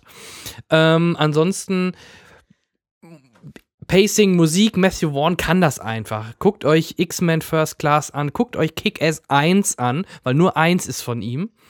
Ähm, der Mann, der, der hat einfach drauf, Filme toll oder cool zu inszenieren. Also mir gefällt halt Kingsman auch sehr gut, deswegen habe ich den auch halt, wie gesagt, in meiner Top 10 und äh, auch finanziell, es kommt ja, es wird eine Fortsetzung kommen, finanziell auch da äh, hat er über 400.000 äh, Dollar eingespielt, das bei einem R-Rating-Film. Ja. Das FSK ist schon 16 richtig gehabt gut. in Deutschland. Genau. Mhm. Ja, auch, ist auch okay. Mhm. Äh, Pro- Production Budget lag gerade mal bei 81 Millionen, was wirklich nicht viel ist. Und der hat also seine Zahlen auch wieder richtig gut eingefahren. Da können wir uns auf eine For- äh, Fortsetzung freuen, was ich auch tue. Ich bin mal gespannt, wie und ob, weil es gibt die Gerüchte, Colin Firth soll wieder mitspielen, wie sie ihn einbinden. Ich will nicht sagen, wieso, aber die den kennen, wissen ja, warum vielleicht.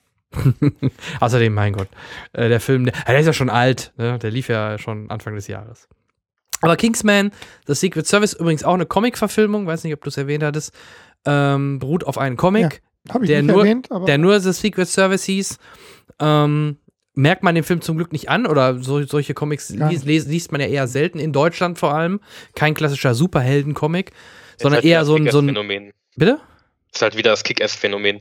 Kannte Ja. ja. auch keiner, bevor der Film kam. Aber der hatte sich doch deutlich mehr mit Superhelden beschäftigt, ne, als jetzt Ja, Kingsman. gut. Ja, das stimmt. Aber ja, deswegen, also bei Matthew Vaughn, wenn der einen Film macht, äh, bin ich immer sehr hellhörig mittlerweile. Und deswegen war ich auch bei, also auch bei- bei Kingsman, war mir gar nicht so bewusst, dass der von ihm war. Ähm, deswegen war ich umso positiver überrascht und ähm, ja, die Endszene mit der schönen Skandinavierin, was will man mehr? Äh, Kai, ist der bei dir in der Top 10? Ja. Okay. Dann kannst du vielleicht auch noch mal z- äh, ein paar Wörter dazu sagen.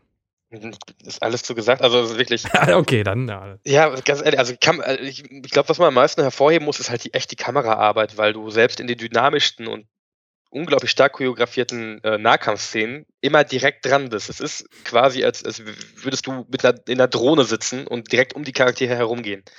Alles sehr schnell, sehr gut äh, vom, vom Pacing her gesetzt und du bist halt wirklich komplett dran und kannst alles nachvollziehen.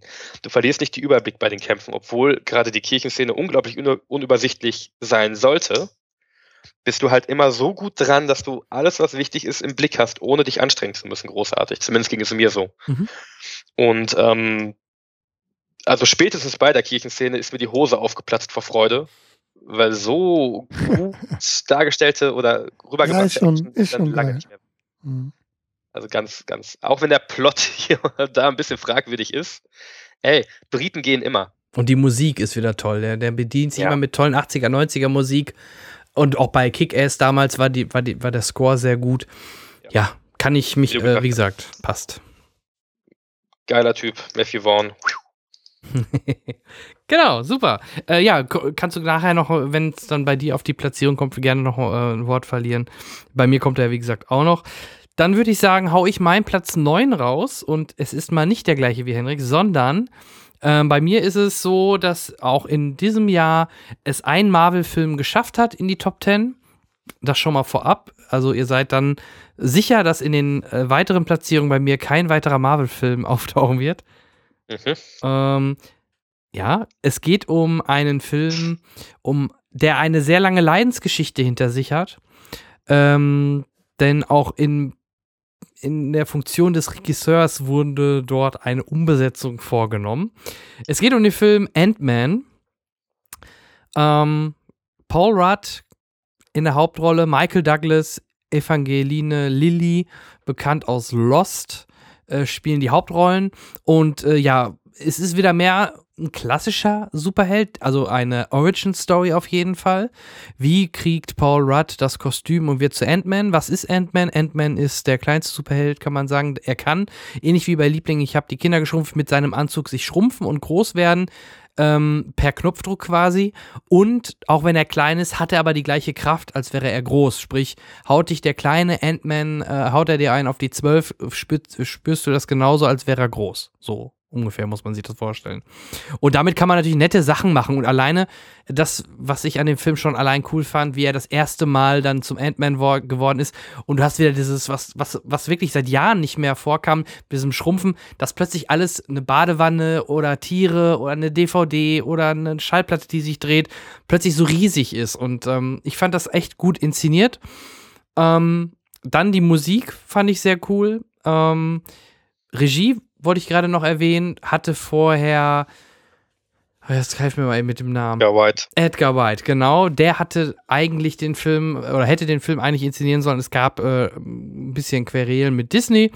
In der Summe, im Endeffekt ist er dann ausgestiegen und Peyton Reed hat das übernommen. Man merkt dem Film aber an mehreren Stellen immer wieder an, dass es eigentlich ein Edgar White-Film ist. Als äh, Schreiber, als Writer ist er auch weiterhin noch in den Credits. Und ähm, ich sag nur, wenn, äh, da sind wir nämlich wieder bei dem Mann, wovon ich gerade schon gesprochen habe, wenn Michael Pina zum Beispiel seine Stories erzählt, wie er was wo wie gemacht hat und das Ganze mit einem ganz netten Trick gemacht wird, ähm, äh, ist das schon sehr cool inszeniert und sehr cool gemacht und hat man dann halt äh, bei solchen Marvel-Filmen nicht gesehen. Dann am Anfang die Anfangsszene Michael Douglas in Jung. Äh, das war computertechnisch echt toll. Der sah echt wirklich 20 Jahre jünger aus, weil der die ersten zehn, glaube ich, spielen in den 80er Jahren. Ähm, ähm, weil Michael Douglas ist im Endeffekt so ein bisschen der, der Tony Stark, der quasi ähm, ihm diesen Anzug schneidert, mehr oder weniger, oder diesen Anzug besitzt und ihm den übergibt. Und äh, das vielleicht. Also zur Story. Äh, Story ist jetzt nicht gerade die Welt. Klar, er kriegt diesen, diesen Anzug und ein Bösewicht von einer bösen Firma möchte diesen Anzug aber haben, um damit das, das Ganze in Serie zu produzieren, um die Armeen der Welt damit auszurüsten und richtig viel Reibach zu machen. Und das ist grob, ganz grob, so die, die, die Grundstory, worum es da überhaupt geht. Und ähm, es gibt ein paar nette Szenen. Ähm, äh, im, äh, in Verbindung mit den Avengers, die auch mal erwähnt werden und sogar einen Anthony Mackie als ähm, Hawk, nee, nicht Hawk. Falcon. Falcon sieht man. Und auch hier gibt es eine After-Credit-Szene mit äh, Captain America. Das vielleicht nochmal, falls das jemand jetzt gucken sollte, bei Marvel äh, am besten wirklich immer bis am Ende, zum Ende des Abspanns gucken. Ähm, Außer bei Age of Ultron, da musst du am besten lange bevor der Abspann anfängt schon rausgehen. Ja, deswegen, also ihr merkt ja, ich hatte ja gerade schon gesagt, den habe ich gar nicht in meiner Top 10, weil äh, Avengers 2, nee, war nicht, ja. war nicht meins. Aber haben wir ja auch schon mal, ja. gerade haben wir ja schon mal drüber gesprochen. Deswegen, Worldwide ähm, hat er über eine halbe Milliarde gemacht. Und es wird eine Fortsetzung. Ich glaube, am Ende steht sogar Ant-Man will return. Wir werden ihn äh, nächstes Jahr oder dieses Jahr jetzt in äh, Civil War sehen. Ähm, von daher rundum gelungener Superheldenfilm der klassischeren Art, aber mit ein paar netten neuen Ideen, die man so noch nicht in einem Superheldenfilm gesehen hat. Punkt. Dem ist nichts hinzuzufügen. Ich fand den Film unsagbar langweilig ja, das ist was. Ist, da ist doch was hinzuzufügen. Ja, erzähl. Ja, also dann tippe ich mal, bei dir ist er nicht in den Top 10. Bei mir ist er nicht in der Top 10. Es ist kein schlechter Film, aber ich habe beim zweiten Mal gucken gemerkt, dass ich mich auf die Edgar White-Szene einfach nur gefreut habe und der Rest war mir egal. Ich kann nicht mehr mehr sagen, welche Argumentation ich hatte, aber jetzt auch, ich habe ihn vor fünf Wochen nochmal gesehen ungefähr, Anfang Dezember nochmal gesehen. Mhm. Und ich finde ihn einfach unglaublich langweilig. Vielleicht, weil er wieder eine Origin-Story ist und das irgendwie schwierig ist, in ein bestehendes Marvel-Universum einzubinden, indem du alle Helden kennst und dann so mitten auf halber Strecke durchs komplette Gewölbe durch auf einmal einen komplett neuen Helden von Grund auf aufzubauen, war nicht unbedingt das, was mir zugesagt hat. Mhm. Ähm, Paul Watt macht das super, keine Frage, sehr sympathisch. Ja, und ähm, das Ganze ist halt kleiner, ne? Mehr so eine Familie, ja, nicht direkt, aber mehr so eine kleine Sache, Familiensache. Er rettet nicht die Welt, sagen wir es mal. Nee, nee, richtig. Er rettet, er rettet seine Familie im Endeffekt. Ja. Ähm, es ist ein netter, Ver- es ist irgendwann mitten im Film, äh, nachdem er seinen Auftrag bekommen hat, so was sollst du machen, sagt er ja, okay, das erste, was wir machen sollten, wir sollten die Avengers rufen, wo man sich denkt, ja, warum macht ihr das nicht? Ähm, weil ne, es ist immer, die Welt geht unter, aber in den Solo-Filmen kommen halt nicht irgendwelche Leute, um zu helfen. Äh, Ja, aber- wobei du bei Captain America 3 oder Captain America allgemein und so, die versuchen das schon immer mehr zu verwurschteln. Also du hast kaum noch einen Marvel-Film, wo nur noch einer auftaucht. Finde ich so gefühlt. Okay, also Selbst bei beim nächsten Ragnarok von Thor soll wohl Hulk Der Hulk. auftauchen. Also Ja, ja, gut, Ne? aber guck dir die ersten drei Iron Man ein. Ich meine, Iron Man 1 außen vor, okay. Iron Man 2 hatte keinen, der da Doch. groß geholfen hat. Black Wen? Widow ist immer dabei. okay. Okay, okay, okay. Black Widow ist aber auch nur Teil der Avengers geworden, weil sie es nicht geschafft haben, hier die Rolle von Eve äh, Evangeline Lilly in den ersten Avengers noch einzubauen. Weil sie ja The Wasp wird, was im Film ja auch deutlich wird. Ähm, ein anderer Superheld, der sich auch schrumpfen lassen kann, nur Flügel hat. Und äh, weil sie es nicht geschafft haben, sie in den ersten Avengers noch einzubauen, äh, deswegen wurde Black Widow spontan genommen. Ja, Also die so ist aber auch viel cooler. Ja, sie hat schönere Brüste. Das äh, sagst du, aber ich finde einfach nur ähm, diese Rolle der, der ähm, Scarlett Jo- Johansson ist einfach viel spannender als diese jetzt dann Hornisse oder wie auch immer. Ja, aber äh, Einig. wiederum ist die Sache aber auch bei der Figur von Black Widow, dass sie halt, sie ist ja primär bei den, bei den America-Filmen, jetzt bei Winter Soldier vor allem, da passt sie halt viel besser rein, weil sie halt eine Agentin ist, wirklich. Ja, Wo sie perfekt reinpasst. Und Winter Soldier ist in meiner Meinung mit Abstand der beste Marvel, der kam jetzt in der Zeit. Ähm, aber Ant-Man fand ich persönlich einfach relativ langweilig, weil er auch im Endeffekt nur Iron Man mit einer anderen Figur erzählt.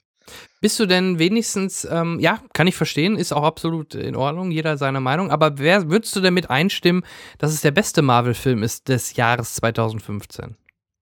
Naja, gut, was war die Konkurrenz? Age of Ultron und gab's noch einen? Nee, also ich, ich meine, es gab nur zwei Marvel-Filme, oder? Dann Habe ich wen jetzt Hab ich ganz jetzt auch nur vergessen? im Kopf und damit war er der Beste mit Ist Abstand. Baymax nicht eine Marvel-Figur? Also aus dem Universum? Ja, okay. Als Comic. Also Ja, nur gut, so, ich, aber- du hast gefragt. Ja, Ich ich glaube, du hast sogar Aber recht, aber Baymax lass uns mal Baymax da ausschließen, weil der ja überhaupt nichts mit dem Marvel Cinematic Richtig. Universe hat. ja, aber ja, ja, aber Nur du aber hast Marvel- recht. stimmt, ich, ne? Marvel-Figur. Ja, das Mhm. ist richtig. Ist auf jeden Fall eine Marvel-Figur, ja. Aber die, den äh, lass ich mal wollte außen auch mal was wissen. Ja, du? Das ist absolut richtig. Also andersrum gefragt, äh, du fandst aber Ant-Man schon äh, angenehmer zu gucken als ein Avengers 2, oder? Auf jeden Fall, Ja, definitiv. Avengers 2 fand ich ganz, ganz schlimm. Ja. Ähm, wie viele andere auch. Mhm. Ähm, aber trotzdem fand ich ihn nicht so gut, ihn auch nur ansatzweise auf meine Liste zu setzen. Ja, aber wie gesagt, ich habe nicht so viele. Ja, gut, das ist richtig. aber Ja, gut. nee, also und ich fand ihn wie gesagt doch dafür äh, ganz charmant, aber ich hätte ihn auch lieber nur von Edgar White gesehen, da gebe ich, geb ich dir recht. Da hätte er sicherlich noch ein bisschen mehr Potenzial gehabt. Ich glaube auch. Wie gesagt, schauspielerisch Paul Watts sehr sympathisch, aber Mhm. das ist auch so der stärkste Punkt. Ja, und Michael Cena. Ja. Fand ich auch Pina. sehr cool. Pina. Cena? Entschuldigung. John Cena, Michael Ja, John Cena, ja, der mit dem kleinen Penis, ja. ähm, oh, der. Äh, Ant-Man ist, ähm, ist bei mir durchgereicht worden. Der war auf der Liste und ist der Erste, der jetzt unten sozusagen auf Platz 11 theoretisch gelandet ist. Und äh, damit ist dann auch bei mir der letzte Marvel aus dem also ist Marvel frei bei dir? Ja. Auch kein Baymax. Ja, nee, der ist äh, auch Der soll in nicht Liste schlecht darunter. gewesen Der war sein, gut, ne? Ja, ja. aber ist auch Ich habe nicht gesehen. rausgereicht worden. Okay. Äh, bin ich dran? Äh, lass mich kurz nachdenken. Nach mir. Nee, du bist nicht dran. Dann bin ich nicht. Nee, Kai ist dran mit Platz 8. Oh, mein Platz 8, okay. Ein Film, bei dem ich mich sehr gefreut habe, dass er so gut wurde, wie er wurde. Ähm, mein Platz 8 ist Poltergeist. Was? Was, sagt der Junge da? Der kennt doch, äh, der Junge, der Junge, der junge Kai kennt doch anscheinend den Poltergeist von 78 nicht? Ähm, also, wenn ich deine Platz 8, 9, 10 sehe, alles düstere, dunkle Filme oder Horrorfilme. Wie, wie geht es dir so Ja, danach- emotional im Moment, Kai? Aber ich habe Poltergeist zweimal gesehen. Also, ich kann mit. Naja, das, da es 8, 9, 10 und nicht 1, 2, 3 sind, geht es mir doch relativ gut. ich wollte Ja. gerade sagen. Aber sonst bist du emotional stabil im Moment. Ja, absolut, absolut. Das ist, das ist gut. Aber ich bin sehr gespannt, was du zu Poltergeist sagst. Ich habe ihn zweimal gesehen. Äh, einmal zu Hause und einmal, glaube ich, sogar im Kino. Genau, ja, ja. Ich habe Poltergeist zweimal im Kino gesehen und ich habe, nachdem ich das erstmal gesehen habe, direkt danach das Original nochmal eingelegt. Und ey, Poltergeist im Original von 82, ich habe nachgeguckt, ähm, war bis dato, also immer noch einer meiner absoluten Lieblingshorrorfilme mit Abstand, weil Poltergeist im Original unglaublich starker Film ist. Unglaublich viele gute Szenen. Ähm, auch wenn man ihm das Alter sehr anmerkt, ähm, super gemacht. Und auch damals, als ich ihn das erste Mal gesehen habe, vor acht Jahren oder so, ähm, hat er mich komplett überzeugt. Das Gute an dem jetzigen Poltergeist ist, dass er einiges anders macht in der Erzählung, aber dadurch die komplette Geschichte nicht verändert. Ähm, die Geschichte ist, glaube ich, soweit bekannt. Familie zieht in ein neues Haus. Familie hat eine kleine gruselige Tochter, die äh, von der anderen Seite von, von jenseits äh, von Geistern gerufen wird und auch in diese andere Welt entführt wird. Und äh, der Rest war ist, ist Geschichte. Also da muss man nicht viel zu sagen. Wer Poltergeist weder das Original noch die 2015 Adaption nicht kennt, shame on you. Wirklich böse. Ähm, ich glaube, da sind viele andere Meinungen, aber ich bin der Meinung, dass die 15er Version echt gut adaptiert wurde. Die haben den Film angepasst an die heutigen Standards, an das heutige Pacing, an die heutige, an die heutige Zeit. Schon allein dadurch, dass äh, einfach nur, dass Handys drin vorkommen und vernünftig in Anführungszeichen erklärt wird, warum das mit den Handys nicht funktioniert, halt, dass die moderne Kultur, die moderne Elektronik und so alles mit eingebaut wird, ohne dass sie den Film verändert, weil Möglichkeiten, die früher nicht da waren, auf einmal gegeben werden oder so. Das handelt der Film schon sehr gut ab. Ähm, er sieht sehr gut aus. Er macht, ist, er ist hübsch, er ist düster, aber er hat diese starken Szenen wie halt den, den, den Schrank, äh, den großen, gruseligen Schrank. Er hat hier und da, also die Schocker sind eigentlich andere als im Original, aber dann doch die gleichen, sind einfach gleich aufgebaut, kommen an den gleichen Stellen im Film, haben die gleiche Bedeutung. Aber was im Original ein Haufen Stühle auf dem Tisch war, ist jetzt ein Haufen Comics auf dem Boden. Das ist so die größte Veränderung in meinen Augen. Und ähm, eben zum Cast, auch da die Hauptrolle, ähm, wie heißt er? Sam Rockwell.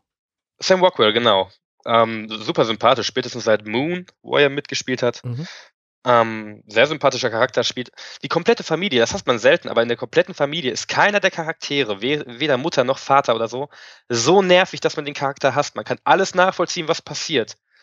Ähm, keiner der Charaktere macht irgendwas, was man nicht versteht, wo man sich denkt, warum machst du das jetzt? In meinen Augen. Was, ähm, wenn man sich vor Augen hält, dass es halt, dass die nicht wissen, dass sie in einem Film sind und dass hinter der Tür was Böses lauert. Ähm, die Clown-Szene, die große Clown-Szene aus dem Original, wurde sehr verändert und kam deutlich früher im Film, aber war trotzdem genauso, ich sag mal, packend. Ja, da hatte ich ein bisschen Angst. Und ja, äh, ey, war super. Auch die Baumszene, der Baum war schon krasse. Ja, der Baum war auch, das war alles in diesem Zimmer von dem Jungen. Das war schon. Ja, äh, genau, dieses Dachzimmer. Da hatte ich auch, hätte ich auch keinen Bock gehabt. Äh, nee, überhaupt nicht. Das stimmt. Und dementsprechend, ey, super gute. Also, wer sagt, Remakes sind immer kacke, hat Poltergeist nicht gesehen oder will einfach, weil er zu retro ist, ähm, nicht anerkennen, dass er für heutige Zeiten besser ist als das Original, einfach weil er besser der Zeit angepasst ist.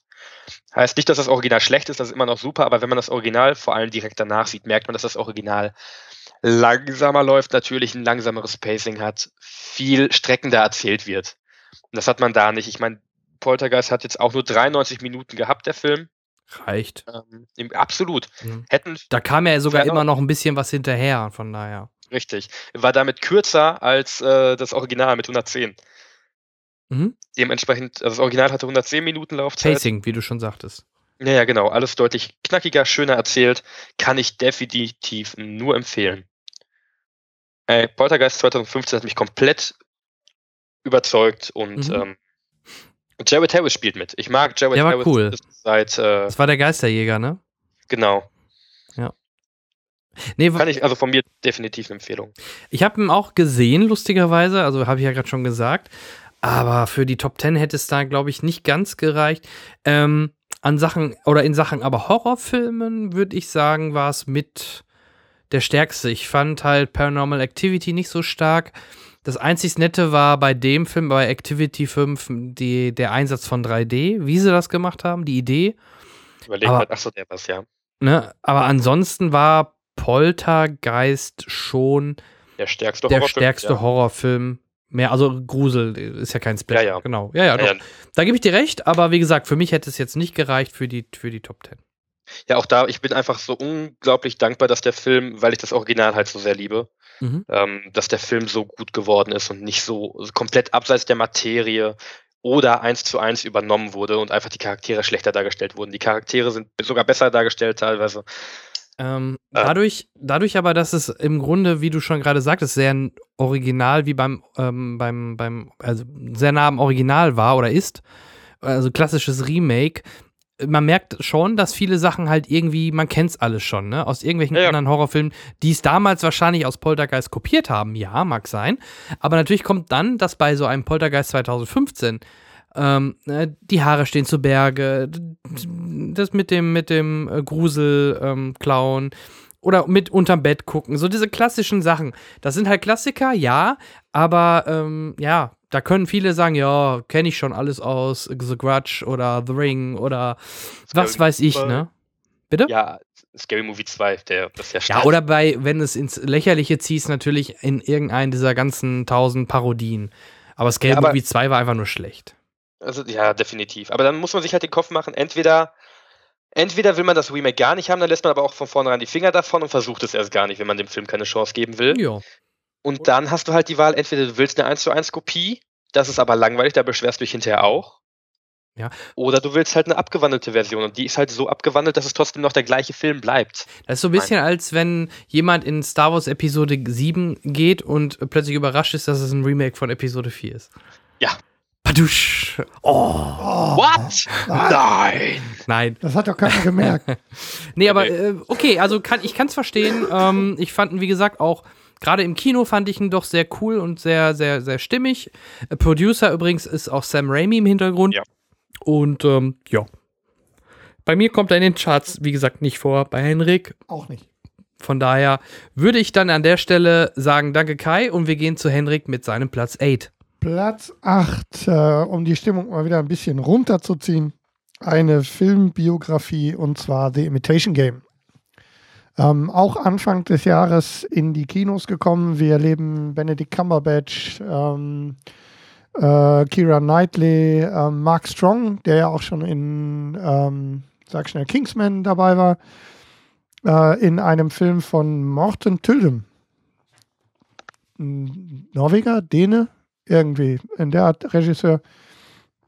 Sagte mir vorher auch nichts, und zwar die Biografie von Alan Turing, dem, der jedem, ähm, der jedem ITler zumindest schon mal unter die Augen gekommen sein sollte, denn viele von den ähm, Dingen, die Alan Turing entwickelt hat, ähm, zu Kriegszeiten sind Basis für die heutige moderne Computerindustrie.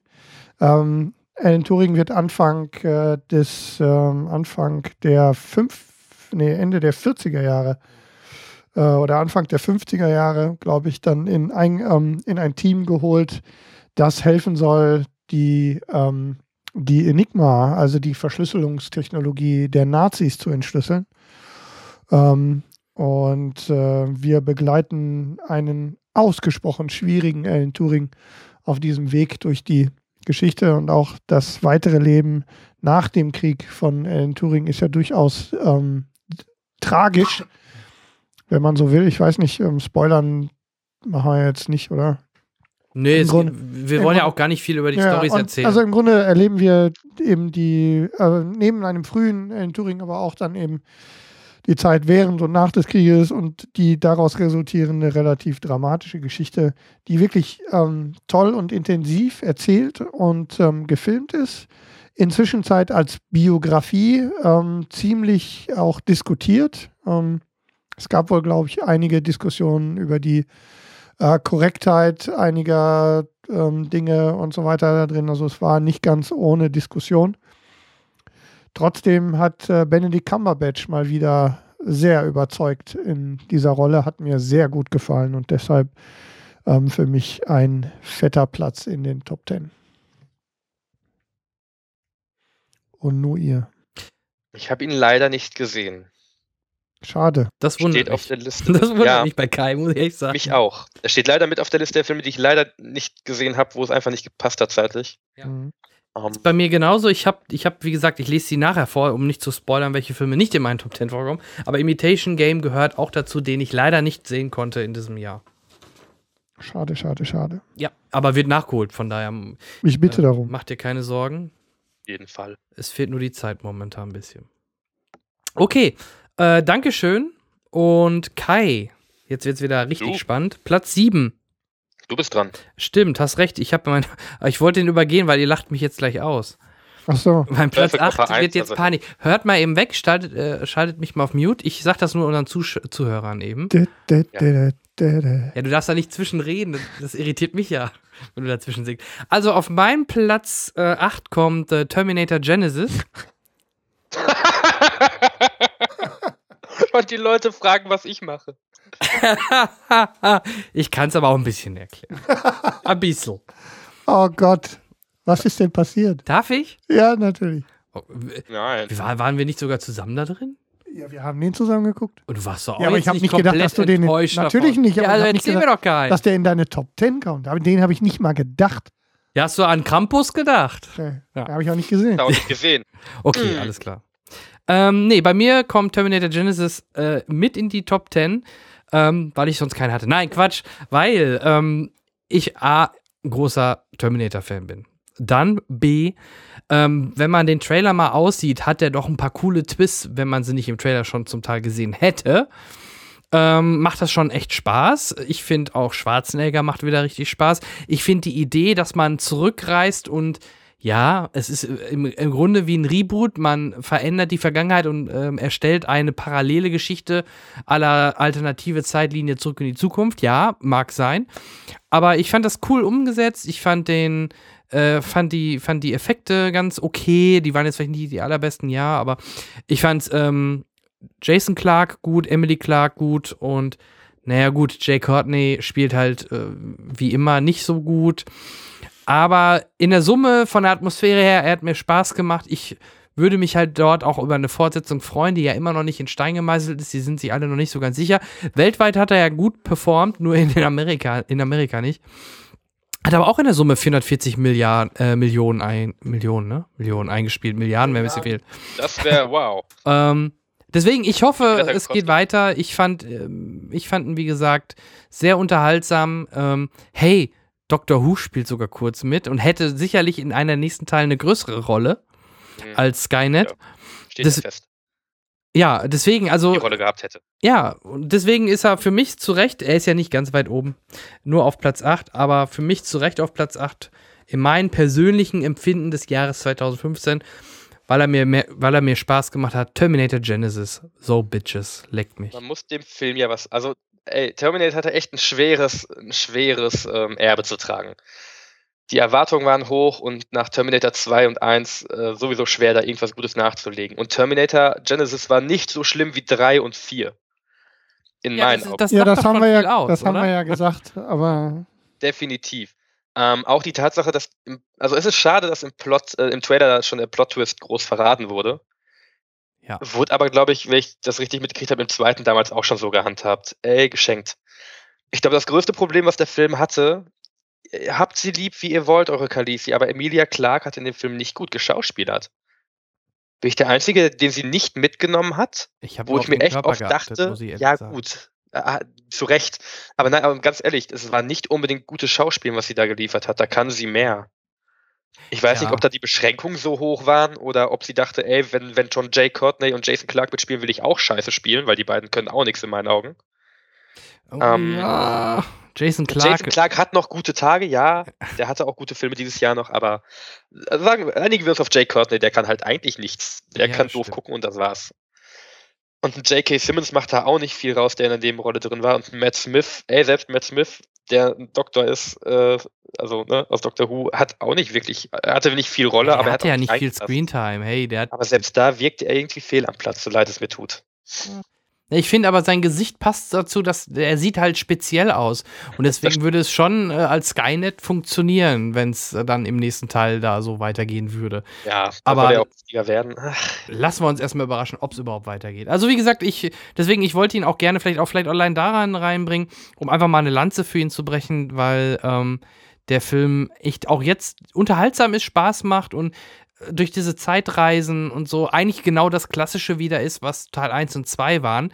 Das kann man jetzt einmal machen. Im nächsten würde das ja, die können ja nicht jetzt dauernd nur noch das gleiche Schema verwenden. Ähm, das war ja das Problem auch dann nach Teil 3, Teil 4, weil die hätten ja nicht schon wieder das gleiche machen können. Oh, der Terminator Schwarzenegger reist wieder nur fünf Jahre später mal wieder in die Zeit oder äh, um dort einen Bösen wieder aufzuhalten, der John Connor umbringt. du meinst so, wie man nicht nochmal einen neuen Todesstern bauen sollte? Hat ja keiner gemacht. Episode 6. Nee, eine Starkiller Base ist ja was anderes. Ähm, ja, genau das, also ähnlich, äh, das kann man jetzt, sowas kann man noch einmal machen nach 20, 30 Jahren. Aber beim nächsten Mal jetzt äh, müssen sich, egal in welchem Film wir uns gerade bewegen, müsste man sich halt was anderes einfallen lassen. Und äh, deswegen bin ich mal gespannt. Mein Platz 8, Bitches, leckt mich, Terminator 5. Bäh. Ach ja. Er hat ja auch ein paar schöne Szenen. Also vor allem der Anfang, dieses Soft-Rebooten, wo du wieder in Terminator 2 drin bist. Ja. Das war ja eigentlich ganz schön. Ja, eins sogar. Ne? Ja, eins war richtig. Wenn Eins und Schwarzenegger zwei da die Klamotten haben will, das Mhm. ist Teil 1. Und dann Klappe. So, genug gelacht. Jetzt kommt äh, der nächste Gag von Kai mit seinem Platz 7. Ich habe da gerade drei Filme zur Auswahl, die ich nehmen könnte. Ich bin mir nicht sicher. Ähm, ich glaube, ja doch, ich nehme. Ich habe gerade auf der 7 stehen äh, Baymax, den ich aber nicht nehmen möchte, obwohl ich den super fand. Baymax war super, Ja, der war schön. auf jeden Fall. Aber ich nehme dann lieber den Film, der mh, beeindruckender war. Und das war der Marsianer auf meiner 7. Ihr wisst schon, rettet Mark Watney, Ja, Matt wir wissen Damon schon. geht verloren. Ihr wisst schon, ja. Wir wissen Ne? schon. Mhm. Ja, ja. Der neue Ridley Scott. Ja, richtig. Und ey, mal wieder ein richtig guter Whitley Scott. Oh ja. Und warum? Weil er das Buch nicht geschrieben hat. Ich denke, das ist es. Ja, es war eine Ja, Auftragsarbeit, wahrscheinlich, ja. Regiearbeit nur. Okay, ja, dann wird es daran liegen. Ähm, ja, äh, der Marsianer, Hauptrolle, also im Prinzip haben sie einmal den Cast aus äh, Interstellar genommen und äh, rübergepackt. Äh, ich denke, auch storytechnisch können wir es kurz fassen. Das ist äh, Castaway auf dem Mars und man will. Ja, richtig. Punkt. Also, es ist eine. Mission auf dem Mars, da kommt ein riesiger Sturm, der nach eigentlichen Daten niemals so stark werden kann, dass das, was da passiert, passiert. Aber bei diesem Sturm wird Mark Watney, gespielt von Matt Damon, von seiner Crew getrennt, K.O. geschlagen und für tot erklärt von der Crew und die fliehen dann schnell mit dem Shuttle weg und lassen ihn zurück. Aber Überraschung, Matt Damons Charakter ist gar nicht tot. Das ist jetzt ärgerlich, weil der Mars ist nicht der schönste Ort, um alleine zu leben. Also nimmt er alles, was noch an übrig gelassenen Sachen von älteren Missionen und von deren Mission da ist und baut sich da ein Leben auf, sendet einen Hilferuf an die Erde, pflanzt Kartoffeln an, denn er ist äh, nicht nur irgendein äh, Astronaut, sondern er ist äh, äh, Der ähm, äh, Astronaut. er ist der eine, richtig. Äh, hier, wie heißt es denn? Nicht Biologe, sondern Biologe. Bi- nee, ba- Biologe. Ja, Biologe sag ich doch, das ist es nicht. Äh, Bathologe ist es auch nicht. Aber ähm, Oh Gott. Aber Kartoffeln ist doch kein Thema, weil äh, die haben doch jetzt Wasser auf dem Mars gefunden. Dann ist das doch eine Kleinigkeit, Kartoffeln anzubauen. Das stimmt natürlich. Ja. Äh, ich komme gerade auch nicht drauf, wie die Bezeichnung ist. Was, äh, er, er hat auf jeden Fall Ahnung. Botaniker. Er ist Botaniker. Ta, ta, ta. Schafft es dementsprechend aus Exkrementen und etwas Wasser und der Erde ein Kartoffelfeld anzupflanzen, sich so für eine gewisse Zeit Lebensmittel ähm, zu züchten, in Form von Kartoffeln und den Resten, die da sind, und wird dann will gerettet werden. La di da di da. Hey, Michael Pina Gott. spielt wieder mit. Michael Pina spielt wieder. Also ganz ehrlich, der Cast ist auch durchweg gut. Matt Damon, Jessica Chastain, die man nur lieben kann. Sean Kate. Mauer. Sean Bean spielt richtig. Kate Mauer spielt mit, die halt unglaublich hübsch ist. Michael Ja. Pina spielt mit. Sebastian Stan, den ich halt sehr mag durch Once Upon a Time und äh, Captain America Winter Soldier. Ähm, Jeff Daniels. Kristen Wiig, der genau. Ghostbuster. Mhm. äh, der Schwarz- ja, der zwölfjährige Sklave hat mitgespielt. Also der ja, der, ne? Kirsten Wiig, wird ja gut, selbst die macht da eine gute Performance. Und Donald Glover kennt man auch aus ein paar Filmen inzwischen. Ähm, also ein durchum starker äh, Cast und äh, eine sehr, obwohl der Film eigentlich echt düster ist von der Thematik her. Ich meine, da ist ein Typ, der alleine auf dem Mars für wie viel 300, 400 Tage da zurücksitzt, bis der abgeholt werden kann und sich da selber versorgen muss. Aber er nimmt das mit so einem guten Humor, den Matt Damon echt super rüberbringt. Ähm, du hast eine Menge zu lachen bei dem Film, einfach dadurch, dass er das Beste aus der Situation macht. Und allein das ist schon eine Menge wert bei dem Film. Der Humor ist sehr stark und trotzdem nicht übertrieben. Also die Dramatik bleibt bestehen und Mhm. die Ängste, die er hat. Und du siehst halt auch im Laufe der Zeit, auch wenn es ein Buddy-Double war, wie sehr er halt abbaut, wie krass er abmagert, weil er seine Ration immer mehr einteilen muss und solche Sachen. Ähm, trotzdem ist es, äh, alles, was dargestellt ist, ist, glaube ich, soweit realistisch. Also du kannst natürlich aus deinen Exkrementen Kartoffeln züchten, wenn du das alles hinkriegst, wenn du die Ahnung hast. Ähm, die Buchvorlage habe ich nicht gelesen, aber die haben sich wohl gut dran gehalten und einen wirklich starken Film daraus geholt, der Whitley Scott in seiner Regiearbeit.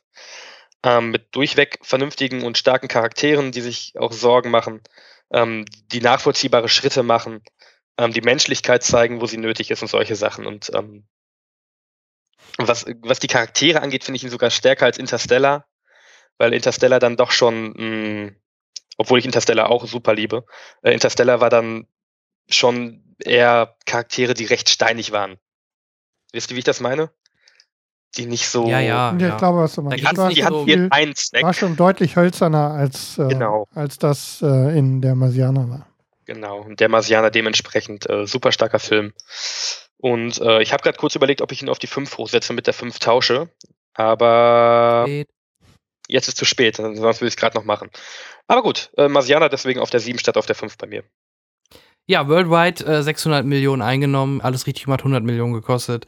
Box Office Garant, äh, Matt Damon hat funktioniert. Ähm, ähm, ich habe ihn nicht gesehen, auch auf meiner Liste noch, noch zu gucken. Ähm, deswegen, das ist mit Sicherheit auch ein Film, der wäre wahrscheinlich bei mir vielleicht in die Top 10 reingegangen. Dann wäre der Terminator vielleicht wieder raus gewesen. Wer weiß, wer weiß. Aber ich habe ihn leider nicht sehen können zeitlich. Dazu Ähm, kann ich nur sagen, bei mir ist er noch drin. Bei dir kommt er noch. Mhm. Sehr gut. Okay. Dann äh, warten wir da auf dein, Resol äh, auf dein äh, Resümee nachher. Kannst du nachher noch was zu sagen? Und Ich äh, ein bisschen damit gerechnet, dass er noch kommt. Ja. Also, ja, ich äh, habe auch nur, also fast nur Positives eigentlich so gehört. Jetzt natürlich nicht zwingend, wer weiß, vielleicht bei dir doch, aber nicht unbedingt der Film des Jahres für viele, aber auf jeden Fall ein grundsolider, guter Film. Ne? Okay, Absolut. dann Platz 7 vom Henrik. Ähm, ein Film, der auch recht früh im Jahr war, über den auch schon ganz viel gesprochen worden ist. Den Regisseur haben wir heute auch schon gehört.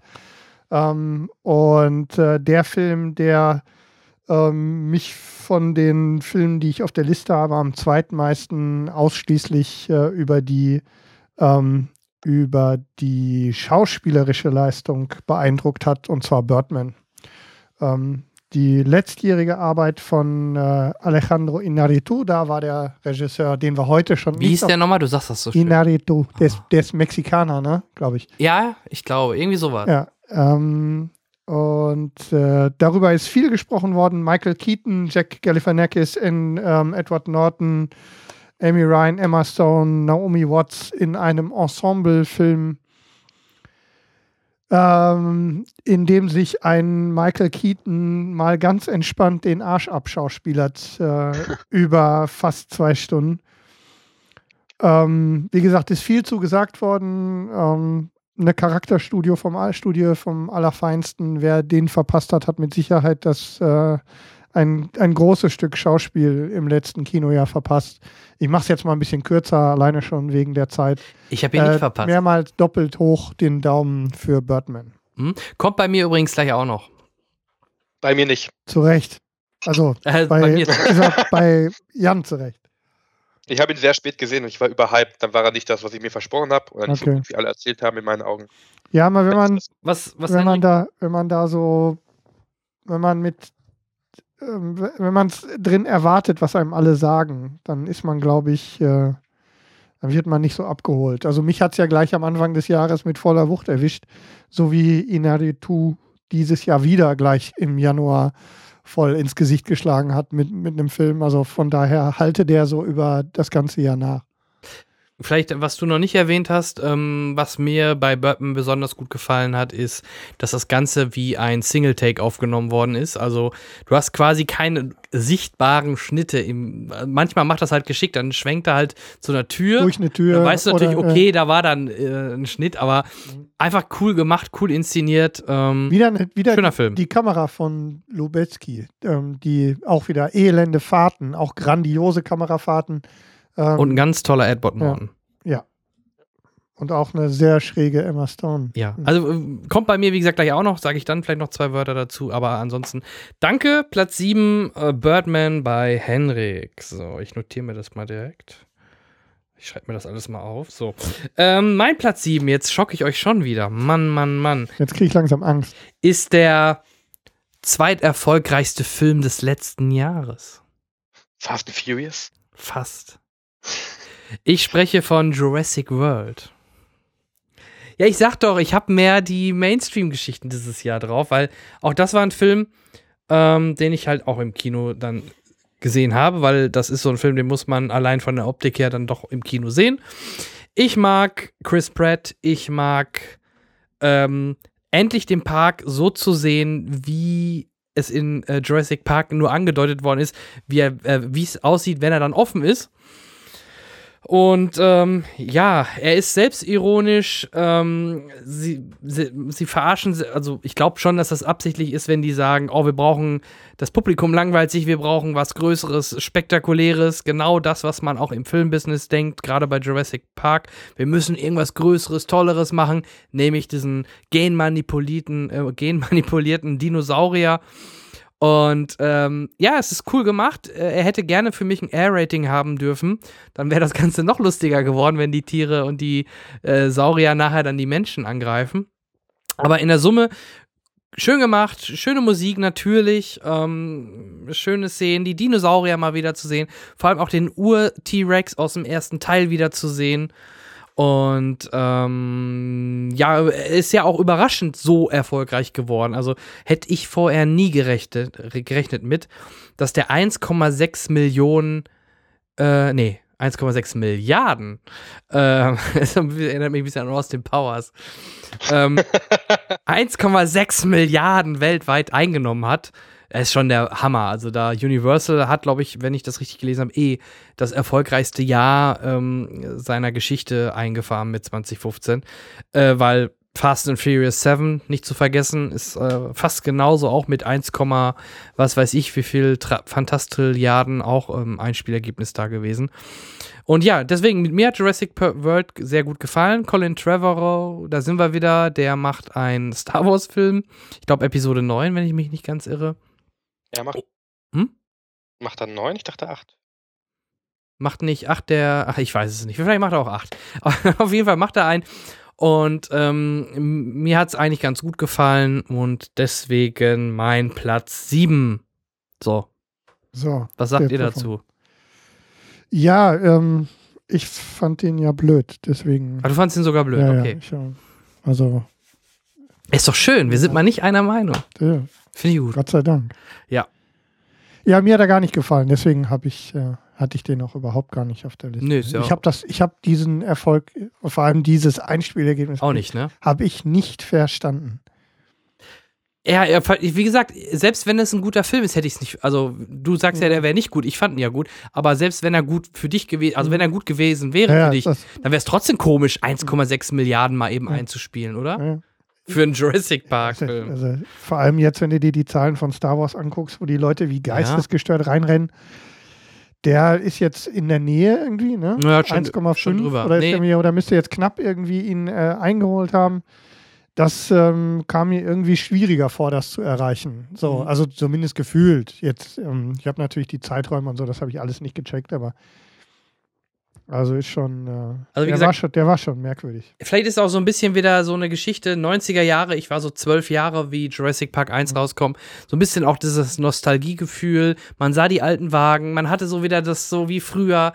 Ja. Ich glaube, das kommt damit sicherlich auch mit hin, äh, da, hinzu. Deswegen ist er auch so viel erfolgreich gewesen und deswegen ist er auch bei mir halt auf Platz 7. Ich glaube, bei Kai wahrscheinlich nicht in der Top 10. Nee, Gut. auch wenn es kein schlechter Film war, aber er war enttäuschend, fand ich.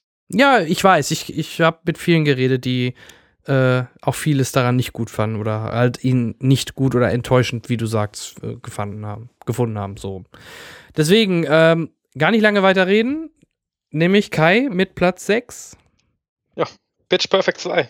Sehr gut. Na, oh! also, na, geht doch. nicht auf Platz 1. Ich Ist bin er? überrascht. Nein, weit weg von der 1. Pitch Perfect 2. Ähm, nachdem Teil 1 ja 2012, glaube ich, ja, 2012 mein Platz 1 war, weil er mich komplett überrascht hat.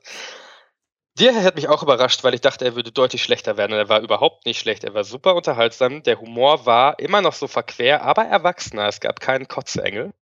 Ja, leider. Ah. Auf den habe ich den ganzen Film gewartet. Dachte ich mir schon. Und der Film ist sehr selbstironisch. Der Film hat Charaktere drin und der Film weiß, dass niemand weiß, wer diese Charaktere sind. Und äh, sagt dann auch, ich weiß nicht mehr, wer von euch wer ist. Und dann gucken sie sich an und wissen selber nicht, welchen Charakter sie spielen. Was, ähm, hört man den Krankenwagen eigentlich gerade? Ja, wirst du Ja, abgeholt? man. Ja. Ja, ja, es wird Ist jetzt soweit, wegen Ja, ja. Pitch Da Perfect kommt nur noch auf, auf Platz 6. Nee, der sucht noch mich wegen Jurassic World und Terminator. also kurz zum Plot. Hier die A Cappella Band, die aus dem, aus dem ersten Teil sind jetzt äh, amerikaweit unterwegs und singen für den Präsidenten auf seinem Geburtstag und Obama hat einen, ich glaube, reingeschnittenen Gastauftritt. Ähm, und dabei reißt Fat Amy leider ihre Hose und man sieht ihre Weiblichkeit äh, schön weltweit oder amerikaweit übertragen. Daraufhin werden sie von der Schule und von allen A Cappella Meisterschaften ausgeschlossen und müssen sich, äh, wollen deswegen die Weltmeisterschaft gewinnen, weil sie noch da, noch da antreten dürfen und dadurch ihren Ruf wiederherstellen können. Unwichtig im Prinzip der Plot. Das Schöne ist, die, die diesmal die Bösewichte quasi, also die Gegenband ist deutsche Band, das Sound Machine, aus dem keiner außer er, also der Typ der Band deutsch ist und der Rest ist, glaube ich, skandinavisch größtenteils. Ja. Und er ist irgendein äh, Deutscher, der in Amerika wohnt. Genau, Flula, der ist das ein YouTube-Phänomen, der Typ. Ja, kann man sich. Irgendwie schrecklich. Millionen Abonnenten auf YouTube. Ja. Ähm, was schnell zu dem Film gesagt, also ich fand's schade, weil die Lieder, die diesmal, äh, also A Cappella ist geil, das müssen wir halt sagen. Und die Lieder, die diesmal gecovert wurden, sind weniger bekannt äh, oder waren mir weniger bekannt als die aus dem ersten Teil. Waren halt weniger Mainstream, sondern schon ab seit äh, mehr, mehr so äh, Underground-Titel will ich jetzt nicht sagen, aber halt nicht so die absolute Mainstream-Schiene. Aber trotzdem sehr geil verarbeitet, wenn man sich ein bisschen damit auseinandersetzt und auch einfach mal guckt, wie die Originale sind, wie die das alles gemacht haben. Der Ablauf des Films ist im Prinzip auch gleich. Es gibt einen Whiff-Off wie im ersten Teil im Pool, nur diesmal ist es, ähm, ist es nicht in einem, in einem Whirlpool, sondern bei einem Typen zu Hause, gespielt von äh, David Cross. Ähm, was ich, äh, ich überlege gerade, ob ich auf den Namen komme, den er hat, aber ich tue es leider nicht. Dann kommt halt die Weltmeisterschaft, die Vorentscheide, wo sich für qualifizieren müssen und, und, und. Also im Prinzip genau das gleiche von der Handlung wie, das, äh, wie der erste Teil, nur in einem anderen, etwas anderen Gewand. Absolut unterhaltend, unglaublich lustig, ähm, kann ich echt nur empfehlen. Wenn man den ersten Teil mochte, wird man den zweiten auch mögen. Ähm, es kommt noch ein dritter, ob ich das für wichtig halte äh, oder für richtig halte, weiß ich nicht. Ich glaube nicht, dass ich das mag. Aber ähm, wer Teil 1 mochte, wird mit Teil 2 genauso viel Spaß haben. Ja, das Beste war der Abspannszene, die Abspannszene. Ja, super Bei lustig. The Voice oder, mit Christina Aguilera und so. Das war schon sehr cool gemacht. Ja, ich hatte ja ein bisschen Probleme mit diesen Das Sound Machine ähm, wegen der doch etwas zu deutlich bedienten Klischees. ähm, aber ich finde, Elizabeth Banks hat das ähm, schon ganz gut im Griff. Also ich bin da, ich fand den auch sehr unterhaltsam. Sie hat auch Regie geführt. Ja. Genau, ist ja ihr Film genau wie der mhm. erste. Genau, Sir Willops Breitlingsley Moore. Der Künstlername von David Cross, mit dem er genannt wird. Bester Künstlername aller Zeiten. Mhm. Merci. Platz 6, Pitch Perfect 2. Jetzt schon. Ja. Ja, ich, äh, bei mir kommt er nicht. Äh, bei mir ist er auch knapp. Ähm, mit Ant-Man sozusagen hinten rausgedrückt worden. Ja, gegen Terminator hatte Pitch Perfect keine ja, Chance. Ja, das ist klar. Das tut am meisten Ja. Okay, danke schön, ja. Kai.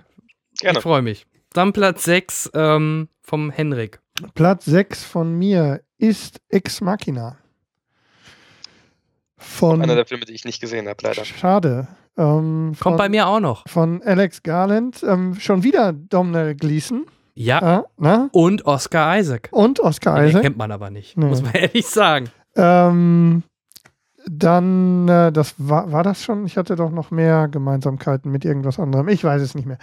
Ähm, Vielleicht mit äh, dem Spielberg-Film? Mm, ja. Official Intelligence? Oder womit nee, das meinte ich nicht. Ich meinte mit irgendeiner, mit irgendeiner Referenz zu dem, was wir heute schon erwähnt haben. Aber ich glaube, das war nur Domne Gleason. Ja, und Oscar Isaac. Star Wars, geht immer. Ja, okay. Mehr fällt mir gerade auch nicht ein. Ähm, ja, der, der Dominic Gleason, also der Kerl, gewinnt im Unternehmen irgendwie einen internen Wettbewerb und darf dann eben zum Chef nach Hause, äh, Oscar Isaac. Ja. Und ähm, lernt dort Ava kennen, die ähm, einen Roboter, eine künstliche Intelligenz, die Nathan, die Nathan da entwickelt hat, ja um ähm, eben genau an diesem Bereich weiter zu forschen und so weiter. Es ent entspinnt eine ähm, äh, interessante, auch äh, sehr schön umgesetzte emotionale Verbindung zwischen allen drei Charakteren in diesem ähm, in dieser Geschichte mit äh, der einen oder anderen Wendung. Und deswegen brauchen wir da, glaube ich, auch gar nicht viel zu sagen. Es lohnt sich auf jeden Fall, die 100 Minuten zu investieren und diesen Charakteren da über eine ganz äh, tolle Entwicklung zu folgen. Du könntest wieder einen, äh, einen Querverweis zum Kammerspiel bringen. Ja, richtig, okay. Es ist halt sehr eng. Ne? Ja, Ähm, es ist sehr eng. Ja, die sind ja in so einem auch, ganz ja, engen Gang. nein, nein, auch, die, auch das Design Ja, ja. ist ja alles sehr, alles sehr ähm, geometrisch. Ähm, es wirkt alles, äh, obwohl es ja ein relativ großes Haus ist, aber na, ähm, es wirkt halt äh, sehr streng. Aber überraschend guter Film. Also ich glaube, den hatten Sehr- auch die hab mei also keiner auf der groß Liste. auf ja. Ähm, eine super billige Produktion, hat irgendwie nur Ja. 10, 11 Millionen gekostet Mhm. und ähm, ist doch relativ gut durchgestartet. Das Endergebnis, das äh, hast du, glaube ich, auf der, das als Zahlenhure. äh, Hast du jetzt müsste ich jetzt nachschauen, weil ich aber, aber der war nächsten Film ziemlich vorbereitet habe. Ja, das, das war er schon, ja, ja, ja. Also auf jeden Fall auch eine äh, Cook-Empfehlung, auch von meiner Seite aus. Der kommt bei mir gleich noch. Ist in meinen Charts auch vertreten. Noch vor Terminator und Jurassic World. Also wirklich ähm, hat mich richtig gepackt und Ja, war also bis zum verständlich. Ende, Verständlich. also auch diese ganze, diese subtile Verbindung ähm, äh, zwischen ähm, Ava und äh, Caleb, also wirklich. Und auch optisch toll. ja, super. Für, für so ein Effekte. 11 Millionen er ne? Ja, für den Film. toll gemacht. Kai, musst du dir noch angucken. Auf jeden Fall. Ich finde es auch sehr schade, dass ich den nicht gesehen habe. Hm. Ähm, weil ich halt auch nur Gutes von dem gehört habe und er von dem, was ich gehört habe, komplett meinen Geschmack treffen müsste. Ja, toll. Ich denke auch, das müsste eigentlich dir ganz gut gefallen. Kommt bei mir, wie gesagt, gleich noch. Jetzt aber erstmal mein Platz 6 ist ein Film, den hatten die meisten schon auf dem Radar. Wahrscheinlich bei Henrik auch noch weiter oben zu finden. So in den Top 3 würde ich bei Henrik tippen. Bei Kai weiß ich es nicht, vielleicht auch noch. Ähm, Hauptdarsteller ist der Mann, der momentan in äh, drei Rollen gleichzeitig im Kino läuft. Nämlich in, in Jetzt weiß ich, wo, welchen du meinst. Ja. Ich weiß noch nicht, welcher Film. äh, ja, es gibt ja nur noch einen dann, oder? Hat er noch mehr gemacht? Ist Nein, nein, den, den, den du Also- jetzt meinen kannst. Ich meine äh, natürlich so. von The Revenant spielt er mit Ja, und, und bei wie heißt der Legend. Gangsterfilm? Legend. Legend. Legend, genau, da spielt Ja. er eine Doppelrolle. Ich spreche natürlich von Tom Hardy. Dann Und- gibt es nur noch einen Film. Der hat zusammen mit Charlize Theron ähm, im Frühjahr, im Mai einen schönen Film äh, auf die Leinwand gebracht. Na, wollte ich gerade schon sagen, aber das hat natürlich George Miller gemacht. Wie im Trailer auch immer genannt worden ist, das Mastermind George Miller. ähm, es geht natürlich um Mad Max Fury Road. Hey. ein R-Rating-Film, der durch die Decke gegangen ist, ähm, finanziell sehr erfolgreich gewesen, wenn wir schon bei Zahlen sind. Ähm, aber warum finde ich den so toll? Erstmal die Story, die fahren von A nach B und wieder zurück, das kann man dazu sagen, das war die Story. Ja, so viel dazu. Ja, die Story Ja, ist das wirklich in diesem Film wirklich nicht wirklich vom es Belang. hat ja auch nicht mal ein richtiges Drehbuch gegeben. Ach, noch ja schlimmer. In, in, ja. sie haben in, ähm, sie haben den Film in, äh, in Previs und in Storyboard entwickelt. Mhm. So, der Rest ist. Okay, äh, das ne? sieht man auch. ja.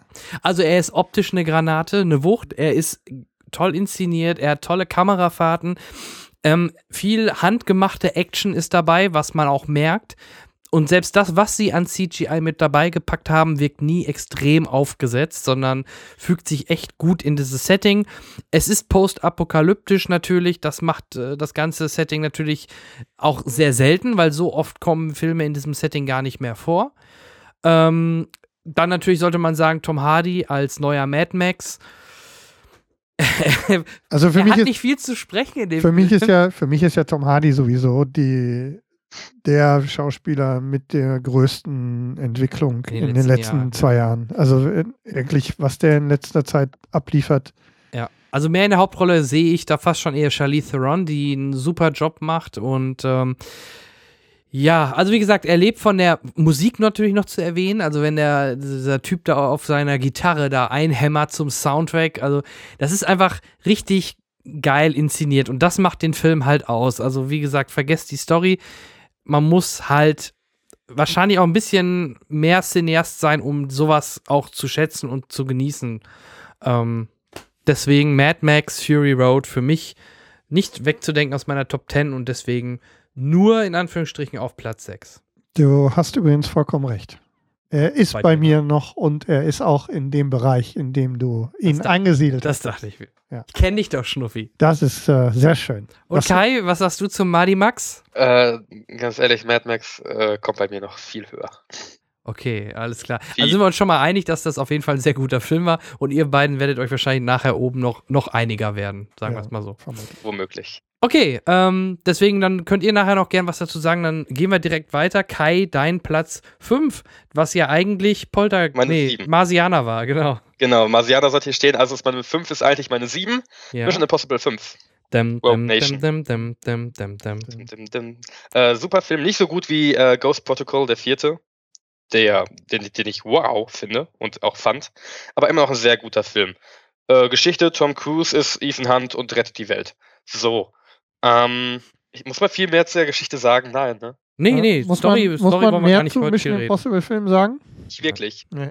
Äh, Warum Der ist der bei dir auf Platz 5? Oder auf 7 von mir aus? Also warum ist der, ich wollte gerade sagen, also nehmen wir mal an, du hättest ihn getauscht, ähm, weil bei mir ist er nicht in den Top 10 Bei mir auch nicht. ja. und, ähm, und Platz 5, ähm, äh, auch das wäre, glaube ich, eher äh, optimistisch gewesen. Ich hätte, wenn Ja. überhaupt, ganz unten irgendwo bei Ja. der 10 noch so eben Mhm. vielleicht reingedrückt, aber nee. Deswegen eigentlich auf a 7. Äh, ganz einfach. Ich, äh, er war von all den Agentenfilmen, die ich dieses Jahr gesehen habe, der beste mit Abstand. Da kam kein Bond dran.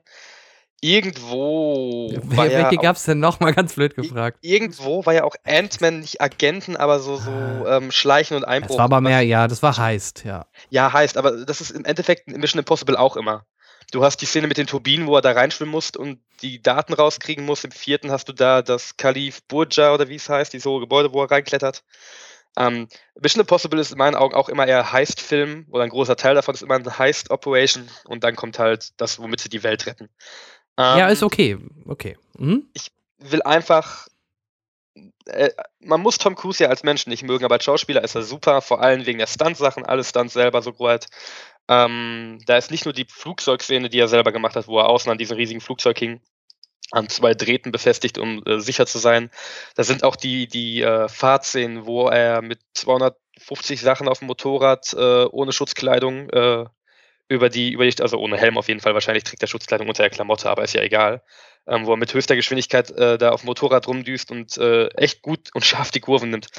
Der Film macht einfach, was ich finde, was man ähm, loben muss und was ein Film auch immer einen gewissen Grad an Authentizität gibt, ähm, dass halt die Stunts alle super aussehen, selbst gemacht sind, nicht CGI sind.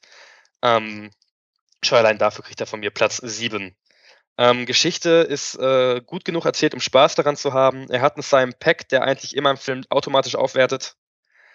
Das ist der Grund. Ja, Ja, Selbst ein Star doch Wars. nicht. Ach, Quatsch. War doch nur ein Witz. Ja, weiß ich, aber Star Trek könnte man es wirklich sagen. Der, der bereichert das Cast, das, das, das Ensemble da also schon. mir fällt kein Simon Peck-Film ein, bei dem zumindest die Simon Peck-Filme nicht aufge äh, die Simon Peck-Szenen nicht automatisch aufgewertet sind. Ist halt ist ein Nerd wie wir. Ja, aber Ja. er nimmt auch ziemlich Einfluss in Zwischenzeiten. Er hat da überall viel seine Finger drin. Er hat auch das Drehbuch. Ja. Drehbuch zu Star Wars, Trek äh, 3, Star ja. Trek. Genau, Star Trek hatte das Drehbuch, ja.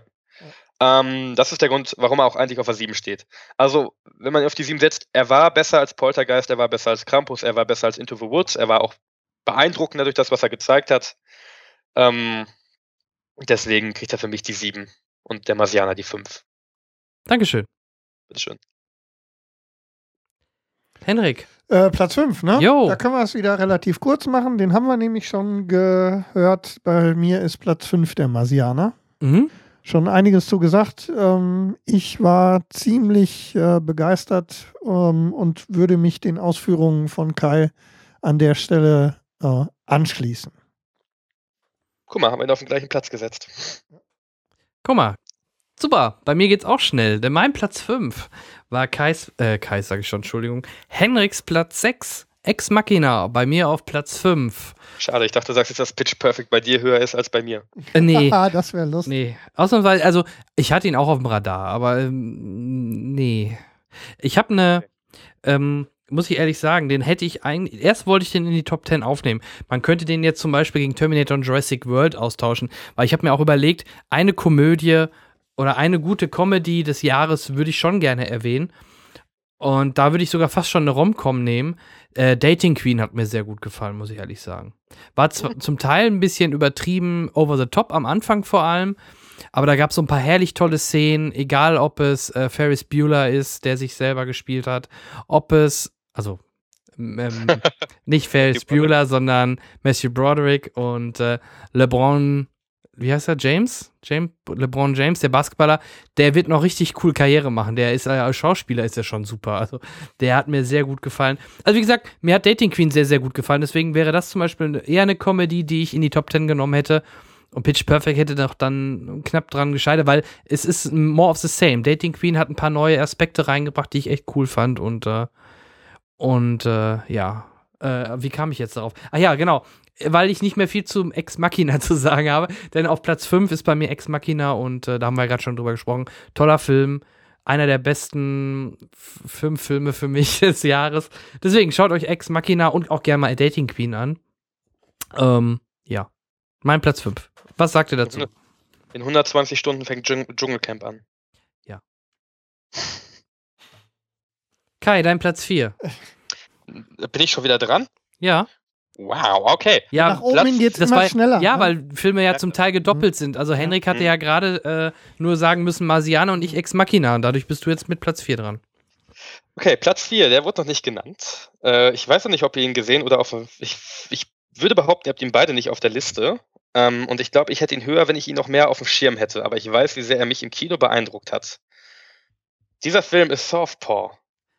Kartoffelsalat, dachte ich, kommt jetzt. äh, Southpaw, schönes Beispiel, ist auf meiner leider nicht gesehen Liste. Musst du auf jeden Fall nachholen. ja, mache ich. Versprochen. Definitiv. Ähm, Henrik, hast du ihn gesehen? Nein, habe ich nicht. Ha, dachte ich mir doch. Okay. Ähm, Hauptrolle: Jake Gyllenhaal, Rachel McAdams, Forrest Whitaker, den man sich auch immer angucken kann. Äh, ja, 50 Cent in einer kleinen, mh, semi-wichtigen Rolle. Ähm, worum geht es? Jake Gyllenhaal spielt einen wirklich sehr erfolgreichen Boxer, ähm, der immer sehr viel einstecken muss, aber trotzdem die Kämpfe eigentlich immer gewinnt. Hat eine Familie, Tochter und Frau, Frau gespielt von Rachel McAdams. Und diese Frau wird bei einem Angriff auf ihn beziehungsweise bei einer Provokation auf ihn aus Versehen, muss man sagen, aber schon sehr leichtsinnig erschossen, woraufhin sein komplettes Leben zusammenbricht. Er bricht komplett zusammen, verfällt im Alkohol, ähm, wird übermäßig aggressiv, äh, verliert seine Tochter an die Behörden hinterher, weil er sie in Gefahr bringt, weil er sein Leben auch selber nehmen möchte, es aber nicht schafft. Und ähm, dann beginnt er, weil es die Auflage ist, dass er sein Leben in den Griff kriegen muss, beginnt er von ganz unten wieder anzufangen. Ähm, trifft auf Forrest Whitaker, der äh, auch mal Trainer war für die ganz hohen Boxer und ihn dann, äh, dann aber auch aus Gründen ähm, nur noch ja nicht mehr große, sondern so, so Straßenkinder und so boxen lässt. Und er nimmt ihn dann auf und trainiert ihn und lernt ihn neue Sachen. Und ähm, so beginnt er halt sein Leben wieder komplett aufzubauen, um seine Tochter zurückzukriegen, sein eigenes Leben in den Griff zu kriegen. Und das ist unglaublich stark inszeniert. Ich meine, ja, es ist im Endeffekt ein Film, bei dem es sich um Boxen dreht oder um einen Boxer. Aber das, ich bin überhaupt kein Fan vom Boxen. Kann ich nichts mit anfangen. Aber in dem Film super dargestellt. Es ist nicht zu viel. Ähm, zu wenig kann es nicht sein. Also nicht zu viel geboxt. Das, was geboxt wird, ist unglaublich stark dargestellt. Es tut weh, wenn es wehtun soll. Also wenn du siehst, wie die Treffer da landen, tut es einem wirklich weh. Aber der wirklich zentrale Punkt des Films ist halt dieser Kampf, wie er versucht, seine Tochter zurückzukriegen. Wie man sieht, wie, wie seine Figur, Billy Hope, ähm, komplett verfällt, äh, zerfällt, in sich zusammenbricht und ähm, einfach das Leben komplett aus den Fugen verliert. Wie seine Freunde ihn teilweise zurücklassen und, und ähm, er sich nach oben kämpft. Das ist unglaublich stark gespielt von Jake Gyllenhaal. Es ist, wie gesagt, Forrest Whitaker weiß immer, was er tut. Egal in welchem Film, eigentlich ist Forrest Whitaker immer der Ruhepol in solchen Filmen. Und das schafft er da auch wieder. Also sobald er die Leinwand betritt, weißt du, okay, es kommt jetzt wieder alles in Gang, es wird alles besser. Es ist fucking Forrest Whitaker. Ich kenne kaum einen, der so eine Präsenz zeigt auf einer, einer Leinwand oder so eine Präsenz für mich ausstrahlt wie er. Und Sein ähm, Zimmerblick. Ja, also immer dieses halbblinzelnde Auge. Arr. Dementsprechend äh, Southpaw auf der 4 einfach, weil er unglaublich stark zeigt, wie Menschen zerbrechen und sich wieder aufbauen können. Und er auch zwischenmenschliches und halt diesen, es gibt eine Szene mit seiner Tochter, boah, also wenn, wer da nicht zumindest kurz hart schlucken muss, äh, der, der wurde als Kind nicht geliebt. Ja, danke. Also ähm, dann bist du doch sicherlich auf Creed gespannt. Also ich, ich äh, sehe das eher wie du auch, nämlich ich bin eigentlich kein Freund von Boxerfilmen. Ich gucke auch generell Boxen nicht. Und ähm, Ja. aber der Trailer war schon sehr intensiv, deswegen der Film steht auf meiner Liste noch zu gucken. Habe ich halt auch nicht geschafft. Ähm, ja, Schauen wir mal. Aber ob er, ob er dann, obwohl ich ihn gesehen hätte, in die Top 10 geschafft hätte, ist rein hypothetisch. Ich glaube nicht, aber. Also er ist deutlich überraschender und deutlich anders, als man ihn erwartet und deutlich dramatischer. Also Mhm. Southpaw definitiv für einen- keinen Kumpelabend, aber für einen richtig ernsten Abend, wo man sich mal was Schweres, ein bisschen Heftigeres zu Gemüte führen will, auf jeden Fall Southpaw. Mach ich. Henrik, du hast ihn auch nicht, ne? Ich habe ihn nicht gesehen. nee. Nee, okay. Danke, Kai. Platz 4, Henrik. Platz 4, die für mich schönste Geschichte mit dem am kreativsten ausgearbeiteten Charakteren in einem Film dieses Jahr, der mich ich. wirklich sehr, sehr begeistert hat. Und das ist Alles steht Kopf. Ähm, Bei mir. Bitte? Kommt bei mir noch. Ja, Bei mir ähm, auch. Zu Recht, zu Recht. Ähm, ein äh, Pixar ähm, Animationsfilm von Pete Doctor, der schon Regie in Monster AG, also ein wirklich ähm, sehr erfahrener Mann im Animationsbereich. Ähm, die Geschichte ist ähm, äh, zu kompliziert über die gesamten Film, als dass man jetzt hier viel erzählen könnte. Aber im Grunde geht es um die vier wesentlichen Eigenschaften im Kopf der jungen Riley, heißt die, glaube ich, ne? Die kleine? Ja. Mhm. Die wir Sind wir da bei von Star Geburt an. Wars? Genau, ja. Nicht Ah, die Ray. ist Ray, Entschuldigung. Ja, nicht Ah. Ray. Riley, sagen, Riley heißt die, glaube ich. Riley Ray, Disney. Und ähm, Aber heißt sie nicht die, Daisy die Riley? wesentlichen, Ja, die wesentlichen, äh, die wesentlichen ähm, Emotionen, nämlich Freude, Kummer, Angst, Wut und Ekel, erleben wir gemeinsam im Kopf von Riley bei der Arbeit ähm, das Leben und die Tage mit ihrem kleinen Mädchen zu durchleben, wobei es dann zu fantastisch lustigen ähm, kleinsten Details kommen. Die, wir, wir könnten eine Stunde über nur über Der Elefant. ja, also Trauer. Bing Bing Bong. Bing Bong ist ähm, Heftiges. aber auch Elefant. zwischendurch die Animationen, vor allem ähm, äh, Wut und Ja, ähm, Wut. äh, äh, Wut, Wut und Angst haben so geile ähm, äh, gemeinsame Szenen. Also wirklich grandios. Die Geschichte ganz kurz ist, ähm, durch ähm, dadurch, dass ähm, Kummer ein bisschen ähm, außer Kontrolle gerät und Freude als wird als Hauptcharakter im Prinzip eingeführt ähm, und Freude versucht, die Situation in den Griff zu bekommen, nimmt das Schicksal seinen Lauf. Freude gerät zusammen mit Kummer in das Langzeitgedächtnis und sie müssen sich ihren Weg zurückbahnen in die emotionale Kommandozentrale. Unterwegs treffen sie gerade schon den angesprochenen äh, äh, Bing Bong, das, was ein, sein Fantasiegeschöpf ähm, von Riley ist aus kleinsten Kindertagen, der wirklich super süß ist. Hatten wir nicht alle einen Bing Bong? Ich, viele von uns werden in einen Bing Bong gehabt ja. haben. einfach die Szene, bei der sich die Fuß stößt, anfängt zu weinen und während er weint, dann weint er Süßigkeiten und sagt, Ja, er, Schoko weint, er weint Bonbons und alles lacht im Kino. Und äh, er besteht ja auch im Wesentlichen aus Zuckerwatte, glaube ich, ne? Ja, Und ähm, also im Grunde geht es darum, eine wesentliche Kernerinnerung ähm, wieder zurückzubringen in das, ähm, in die Kommandozentrale. Ähm, da sind viele emotionale ähm, Zusammenhänge zu den Eltern von Riley, also die Geschichten außerhalb des Kopfes, die ja auch nicht ganz unwichtig sind und auch die dann die Geschichte und auch die Entwicklung innen weitertragen. Ganz, ganz, ganz, ganz toll, ähm, die Charaktere und so viele süße Details und, und tolle kreative neue Herangehensweise an Weil diese Geschichte hat mich Die schwer beeindruckt. Abspannszene. Es ist, ist wirklich, ist wirklich. Wenn dann von einem Kopf in den anderen mal gegangen wird, wie Ja, die sich da jeweils. ja, ja, Super geil. Genau, dann die, die gleichen, Mädchen. die gleichen Figuren Mädchen. in den, in den Köpfen von, von allen Familienmitgliedern. Wirklich, wirklich super. Wirklich. Und mutige, mutige Sache, also Ja. sowas rauszubringen, weil, Weil das doch sehr abstrakt ist. Und es ist sehr erwachsenenlastig Ja. insgesamt. Also es ist Für kein, mich ist es mehr ein kein Erwachsenenfilm. Kinderfilm, ja. definitiv Erwachsenenfilm, gar keine Ja. Frage. Und, Und auch sehr viele Gedanken hinter. Ähm, man muss halt erwähnen, dass die Figuren, äh, mit denen der Film auch näher gebracht hat, also Angst, äh, Wut, Freude, Trauer und Ekel, dass die auch dazu gebracht werden, um Kinder zum Beispiel in Amerika mit Asperger-Syndrom zu behandeln, denen das näher zu bringen oder den Familienmitgliedern das näher zu bringen. Also alleine da hat der Film eine Menge bewirkt, Mhm. dass er es schafft, einem zu verdeutlichen oder leicht darzustellen, was da im Kopf passiert. Denn was in einem Kopf passiert, ist unglaublich kompliziert. Und das auf diese Figuren ist sehr stark und sehr gut heruntergebrochen. Mhm. Und genau passend. Ja, und äh, ich bin ja der Glückliche, dass ich jetzt ein Jahr fast meinen äh, Sohn mitbegleiten durfte und du merkst einfach diese Parallelen. Also ich, ich muss immer an den Film denken, wenn er plötzlich hin und her schaltet. Von Lachen und Schreien und Meckern und Wut. Also genau diese Sachen, wie die du im Film siehst. Genau das hat er auch. Oder wenn er dann wieder richtig Spaß hat. Ein Wut sag ich am nur- Hebel zieht. Dann sage ich nur zu meiner Frau, jetzt hat wieder gerade hier die Juxinsel hat gerade eine Kugel abbekommen, ne? Oder wie das heißt da.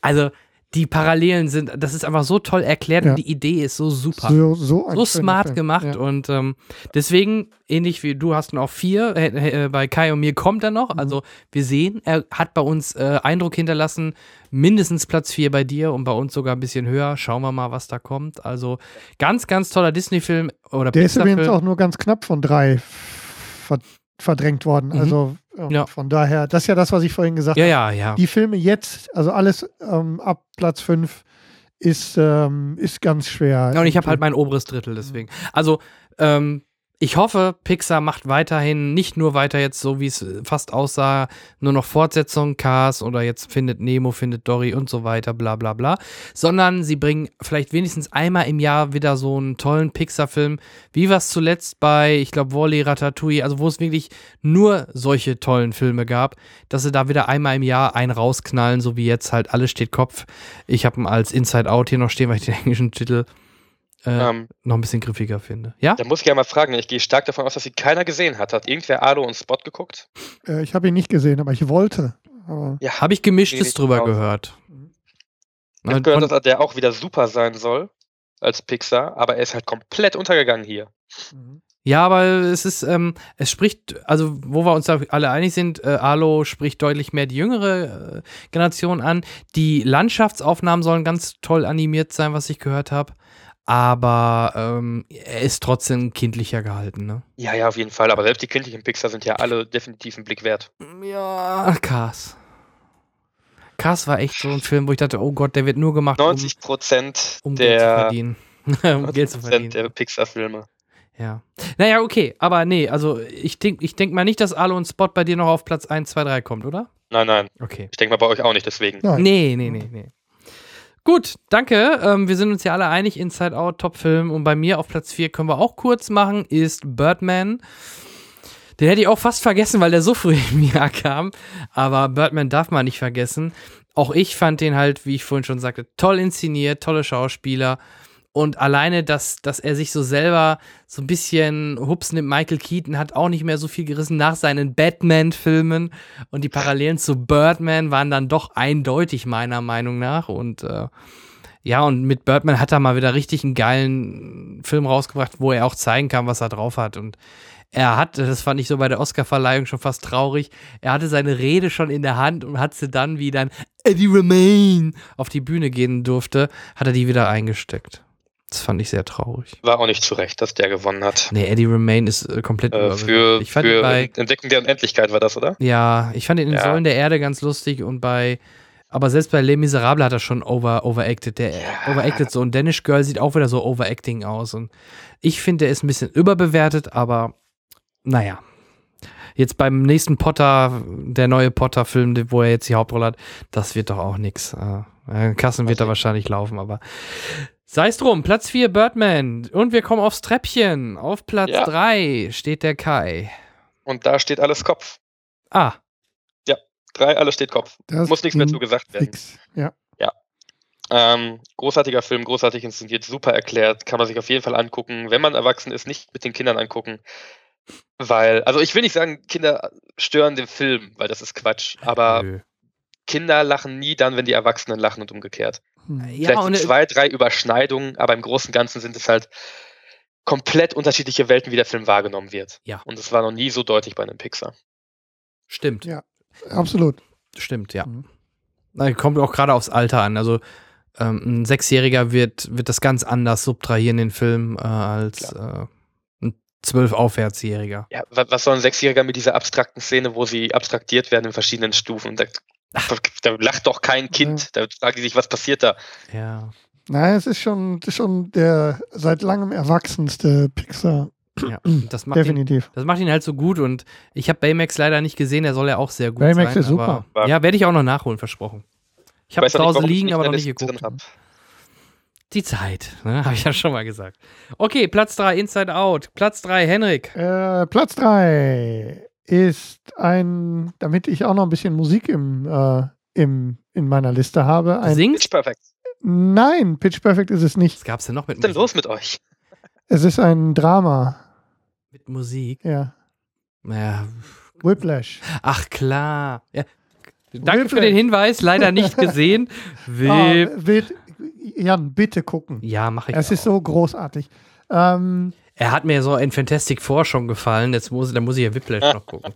Das war gemein, ne? ja, Aber Ja. Fantastic Four war so mies. Äh, Okay, ähm, Whiplash, ja. Damien Chazelle ähm, inszeniert äh, Miles Teller und einen, einen fantastischen J.K. Simmons.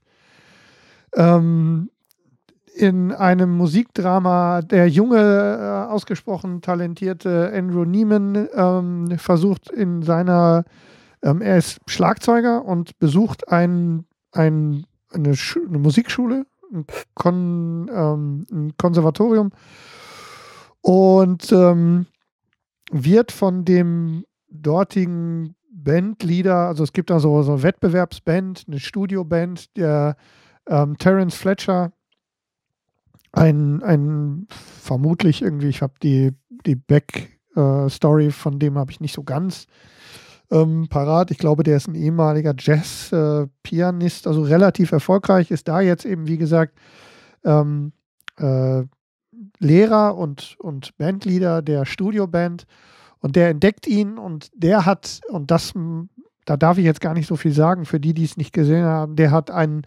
ausgesprochen, ja, sagen wir mal, herausfordernden, herausfordernden Charakter und der treibt seine Leute da ziemlich an und ähm, äh, der Niemann versucht, ähm, dem allen gerecht zu werden und ähm, durchlebt dabei doch einiges an emotionalen Geschichten. Und für ein Musikdrama, vor allem in der Jazz, äh, im Jazzbereich angesiedelt spielt die Musik Gott sei Dank keine so großen ähm, äh, vordergründigen Teil, sodass man auch, wenn man jetzt mit Jazz und überhaupt mit, mit äh, Big Band oder ähnlicher Musik nicht so zurechtkommt, es ist nicht so dramatisch. Ähm, ist toll gespielt von beiden, Miles Teller und ähm, J.K. Simmons ist äh, fürchterlich grandios. Das ist Und äh, fürchterlich. ja, Grandios. ne, guck ihn dir an, dann Ja, weißt du, ich warum ich das genau so gesagt habe. I will. Und ähm, der ist, äh, also Whiplash ist ähm, einer der Gründe, warum es mir so schwer gefallen ist, da oben eine Reihenfolge zu finden. Also wirklich doppelt Daumen hoch. 48 Millionen eingespielt, Budget 3,3 Ja, der hat nichts gekostet. Nix. Das ist auch ein, das, das passiert nichts. Also siehst du, ne, die Leute kennst du alle nicht, bis auf, bis auf J.K. Simmons. Wenn Ja, und Miles Teller. naja, natürlich, aber da, die, Ne, die kennst du ne, halt, die ja. kennst du, aber ansonsten, ähm, die stellen da drei Schlagzeuge auf. Also Und, jeder kriegt von den, was kriegen die wohl momentan so für einen Keine Film? Ahnung, so teuer. Drei, vier, 500.000? Na, ich denke, kriegt- Simmons geht- dürfte schon ein bisschen teurer sein. Ja, geht ein bis anderthalb Millionen für die Gagen drauf. Ja, also das hat sich auf jeden Fall gelohnt und ist großes Kino. Super. Hat mir sehr gut Flash, ja. gefallen. Also wirklich, der ist ähm, Ja, sehr, sehr leider nicht. dramatisch. Wie gesagt, ein Film aus meiner Liste leider nicht gesehen. Bewusst nicht gesehen bei mir. Weil ich weiß, dass die Figur des J.K. Simmons mich komplett abfacken wird. Ja. Da muss ich mich echt drauf vorbereiten, um, um, um äh, den zu gucken. ja, der ist nichts für jeden. Ja, ich weiß, also ich kenne genug Szenen, ich weiß, wie schwer diese Figur ist und die wird mich aggressiv machen wie Oh sonst ja. was. Deswegen Oh ja. äh, muss ich da ganz gezielt mal dran gehen. Ja, Boah. Also ist keine leichte Kost. Dafür, dass es in Anführungszeichen ein Musikfilm ist, wenn man so will. Aber Drama trifft schon ziemlich. Platz 3 bei mir. Inside Da, Out. da, da. Fertig. Ah, ja, sehr gut. Okay. Ja. Also, was wir gerade schon alles gesagt haben, für mich auch einer der Filme und auch überraschend äh, Top-Filme des Jahres. Platz 3, Inside Out. Platz 2, Kai. Kingsman. Ich Ah. liebe Kingsman. mein Gott, ist der Film gut. Ich kann gar nicht sagen, wie gut Kingsman ist. Matthew Vaughn haben wir genug. Äh, Matthew Vaughn? Ja? Ja, Matthew Mhm. Vaughn, nicht Vince Vaughn. Oder Matthew Matthew, Vaughn. Schiffer. Na, lieber Matthew Nein, Vaughn. die haben ja, genau, Claudia heißt ja auch mittlerweile Vaughn. So steht es ja auch im Ähm, Abspann. Hm. Richtig. großartiger Film, der weiß genau, was er tut. Er setzt alles genau perfekt in Szene und er befriedigt das Nerdherz. Ähm, wie gesagt, die Kirchenszene, alle Szenen, in denen überhaupt Kampfchoreografie ist, großartig. Hier und da, ja, ein paar leichte Plot vor, vorschieben, damit der Plot vorangeht, aber ist doch vollkommen egal, weil alles so stark inszeniert ist in diesem Film, ähm, dass man da getrost drüber weggucken kann. Ich meine, ja, er erkennt, wer der Böse ist anhand einer Narbe hinter seinem Ohr. Komm, geschenkt. Müssen wir gar nicht drüber reden. Dafür ist der Rest des Films so stark inszeniert, dass man ihn einfach lieben muss oder Was? keine Ahnung, Ja. beziehungsweise einen anderen Geschmack hat. Die Barszene ist, wird auch, das ist, ist so ein Klassiker jetzt schon. Türen zu, so jetzt gibt's Manieren. Äh, Regeln, äh, Manieren machen Männer, Menschen. Men of make men. Ähm, super Film. Kingsman, Platz 2, großartig. genau. Platz Kaum was 9 bei. Kai, äh, bei Henrik, Mhm. Platz 2 bei Kai und mal gucken, wo er bei mir noch landet. So, Henrik, Platz 2. Äh, Platz 2 ähm, ist auch relativ äh, schnell und ähm, aus der Hüfte raus. Nee, ich glaube nicht, aber so. ähm, da ist alles drüber gesagt und der ist ausschließlich aus dem Bauch, Ah, aus ich's. dem Oberhype an der Stelle ähm, Star Wars, äh, das Erwachen der Macht. Ähm, ist, ist, eine reine, ist, eine, ist eine reine Bauchplatzierung, weil er mich einfach am, äh, am meisten irgendwie mitgenommen hat in letzter Zeit und ähm, alles andere wäre für mich irgendwie nicht in Frage gekommen. Kann man ähm, hin und her schieben. Star Wars einfach groß im Moment. Punkt. Ist bei mir nicht auf der Liste. Ja, da musst du dich gleich noch Da zu musst du dich äußern. Aber rechtfertigen. machen wir Kann ich gleich. mich auch jetzt Ähm, ganz schnell rechtfertigen. ja, machen wir gleich, ja? Einsatz. Oder willst du jetzt? Nö, dann machen wir es gleich in Ruhe. Äh, bei mir auf Platz 2 Star Wars Episode 7. ja, sorry. Ja. Äh, ist halt so. Ähm, auch da, mich hat er halt äh, auch mitgenommen. Ja, äh, die Kritiken haben wir vorhin schon mal kurz angerissen. Aber er macht einfach Spaß. Er ist toll inszeniert. Er hat Humor, was vielleicht nicht immer bei Star Wars so extrem war, aber es passt einfach ins Jahr Was 2015. nicht so gut war. Was nicht so gut war an Humor in Star Wars. Fandst du nicht? Nein, nein, da ist es jetzt so, dass das, was Ja, du okay, sagst, so was du nicht das. immer, was nicht immer so war. Was, Hm. es war nie so gut. Also Ja. zurückhaltend, aber trotzdem präsent. Der Lichtschwertkampf im Schnee, toll, geil gemacht. Mit den, mit den Farben der Schwerter, das sah so toll aus. Der Charakter des von Adam Driver, äh, Kylo Ren. Ich merke es jedes Mal, wenn ich im Kino sitze, die viele Leute lächeln immer, wenn er seine Maske das erste Mal absetzt und seine Haare von L'Oreal präsentiert werden. Aber er ist einfach, es, man darf nicht vergessen, das ist halt kein fertiger Bösewicht, sondern er entwickelt sich gerade und wir sehen es. Vader nach Episode 4 war auch nichts. Das war ein Typ mit einer Maske und Atemprobleme. Ja, aber den hat Ja. man, den, den hast du nie, der hat nie die Maske Ernst abgenommen und genommen? man hat keinen Bubi gesehen. So, Ja, ja, das ist richtig, aber das vom Potenzial her sind Ja. Kylo Ren und Vader gleich in der ersten Episode.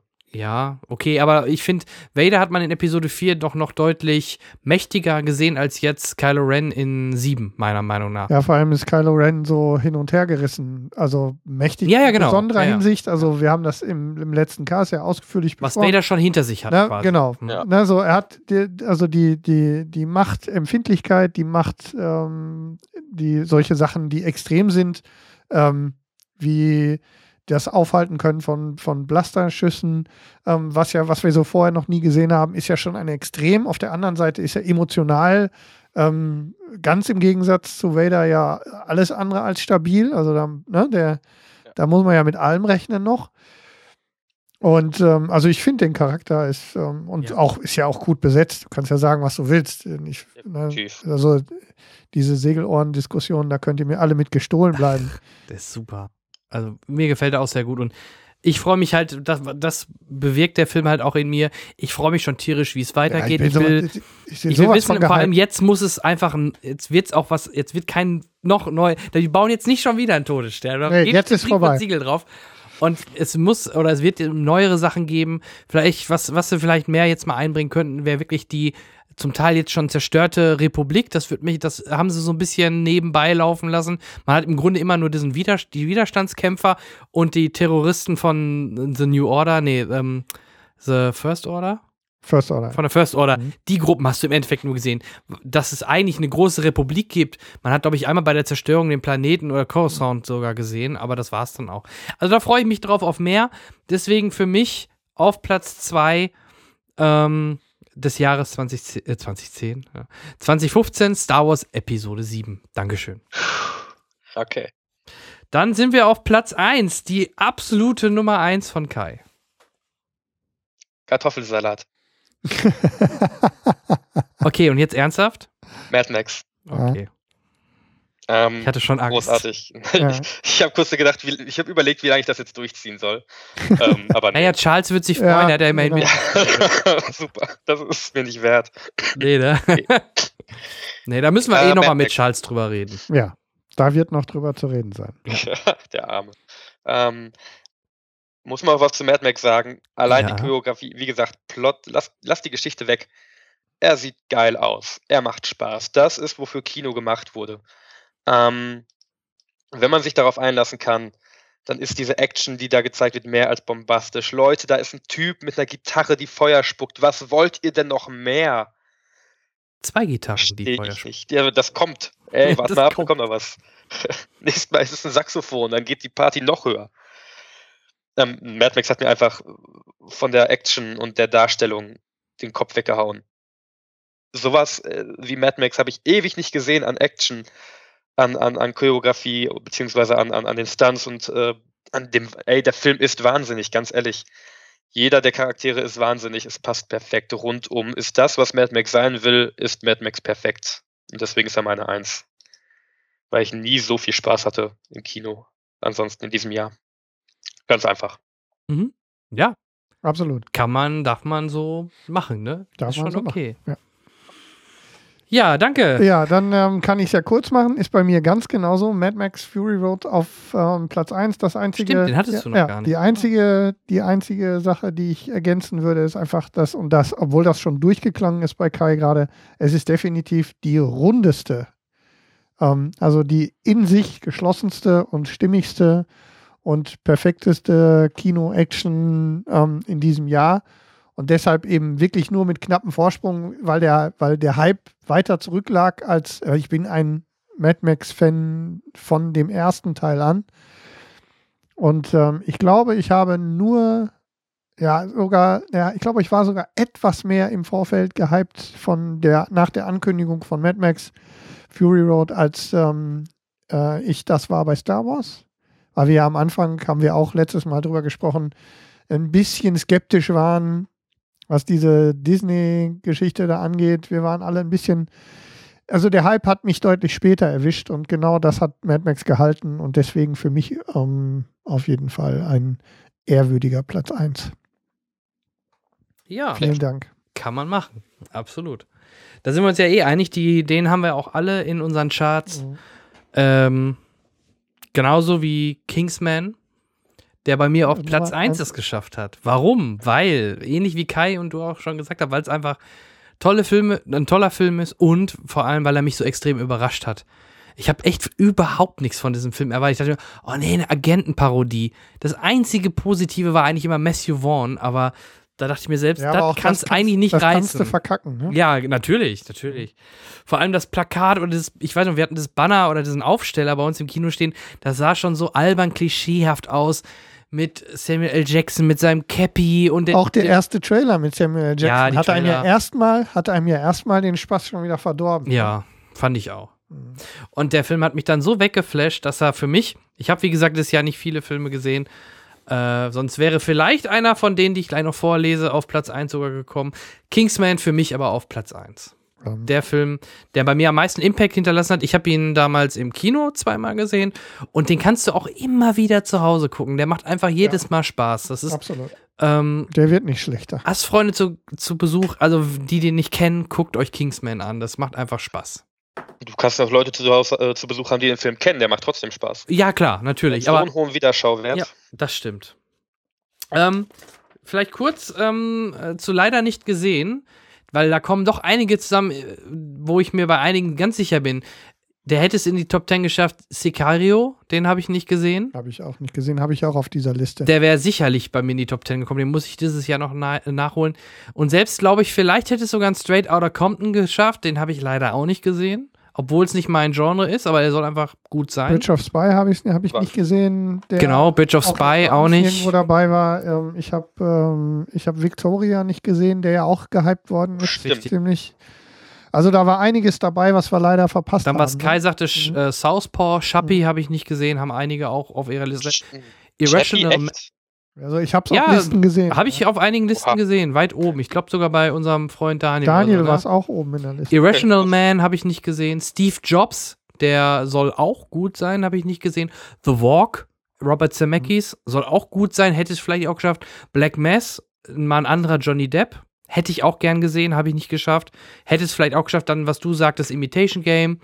Ja, und Whiplash. Das waren so die Sachen, die ich leider, alles Top-Filme wahrscheinlich, die es vielleicht auch, oder sehr wahrscheinlich sogar auch zum Teil in die Top 10 geschafft hätten. Dann sähe meine Top 10 vielleicht heute ganz anders aus, aber Das ist das Schöne So, an solchen Top genau. Ten Listen. so ist es. Aber das sind also Sachen, die solltet ihr auch noch auf dem, falls ihr die auch noch nicht gesehen habt, mal im, auf dem Radar behalten, weil die äh, sollen eigentlich alle sehr, sehr gut sein. Vor allem Sicario, da freue ich mich schon sehr drauf.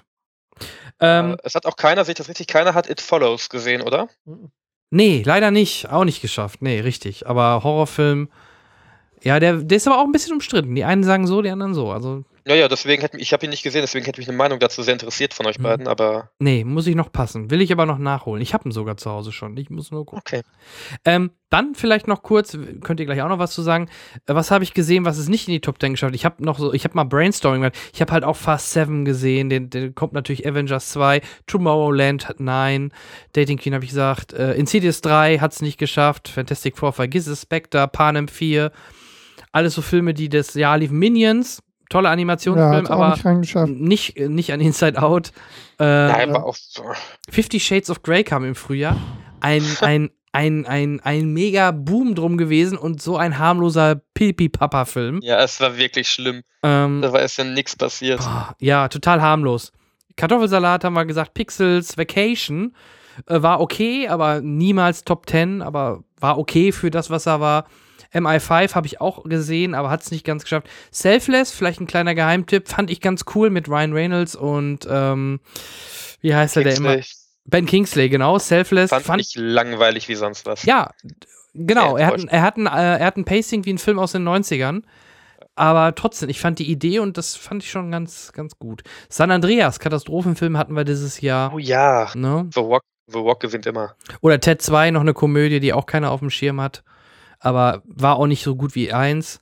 Taken 3, ne, kam Ex Machina, hatten wir gesagt. Und Unknown User war auch mal ganz kreativ, wenn wir im Horrorfilmbereich sind. Unknown User. Auch ganz schön hart. Der hatte eine FSK 12 Ja, an non Usern. Der hatte echt harte Szenen, Mixer, wenn sie Hand seine im Hand in Mixer. den Mixer steckt Ja. und solche Sachen. Oder, äh, oder sich mit d- d- ein Schwert, so ein Schwert durch den Kiefer, durch den Kopf rammt. mhm. Ähm, FSK 12, das heißt, da dürfen Kinder ab sechs mit Eltern rein oder mit großen Geschwistern. Ja. Wow. Gut gemacht, Deutschland. Also das nur mal so als Brainstorming, was ich so noch gesehen hatte oder was, was, was so auf meinem Radar war und was ich nicht gesehen habe. Und ich denke, aus der Summe hatten wir aber ein sehr gutes Jahr 2015 mit sehr kam mir vielen auch so guten vor. Filmen. Gute Filme. Also und auch an den Kassen sehr erfolgreich, wenn wir bei den Zahlen Ja. wieder sind. Ja. Ich glaube, das Größte, was man merken kann, dass viele Filme kamen, wie jetzt zum Beispiel ein Jurassic World oder Terminator, die große Erwartungen hatten, aber die nicht mal ansatzweise erfüllen konnten, auch in Avengers. Also viele Filme waren einfach enttäuschend leider. Nicht grundlegend schlecht, Ja, aber eine genau. Enttäuschung. Da Richtig. hatten wir sehr viele von. Und auch an, an äh, ich habe eigentlich mehr gedacht. Ich glaube, die Jahre davor war es schlimmer mit Fortsetzungen. Kai zum Beispiel hat nur zwei Fortsetzungsfilme in seiner Top 10, Henrik sogar nur einen und ich zwei. Also, das ist nicht wirklich viel. Ne? Da hatten wir schon schlimmere Jahre. Ja.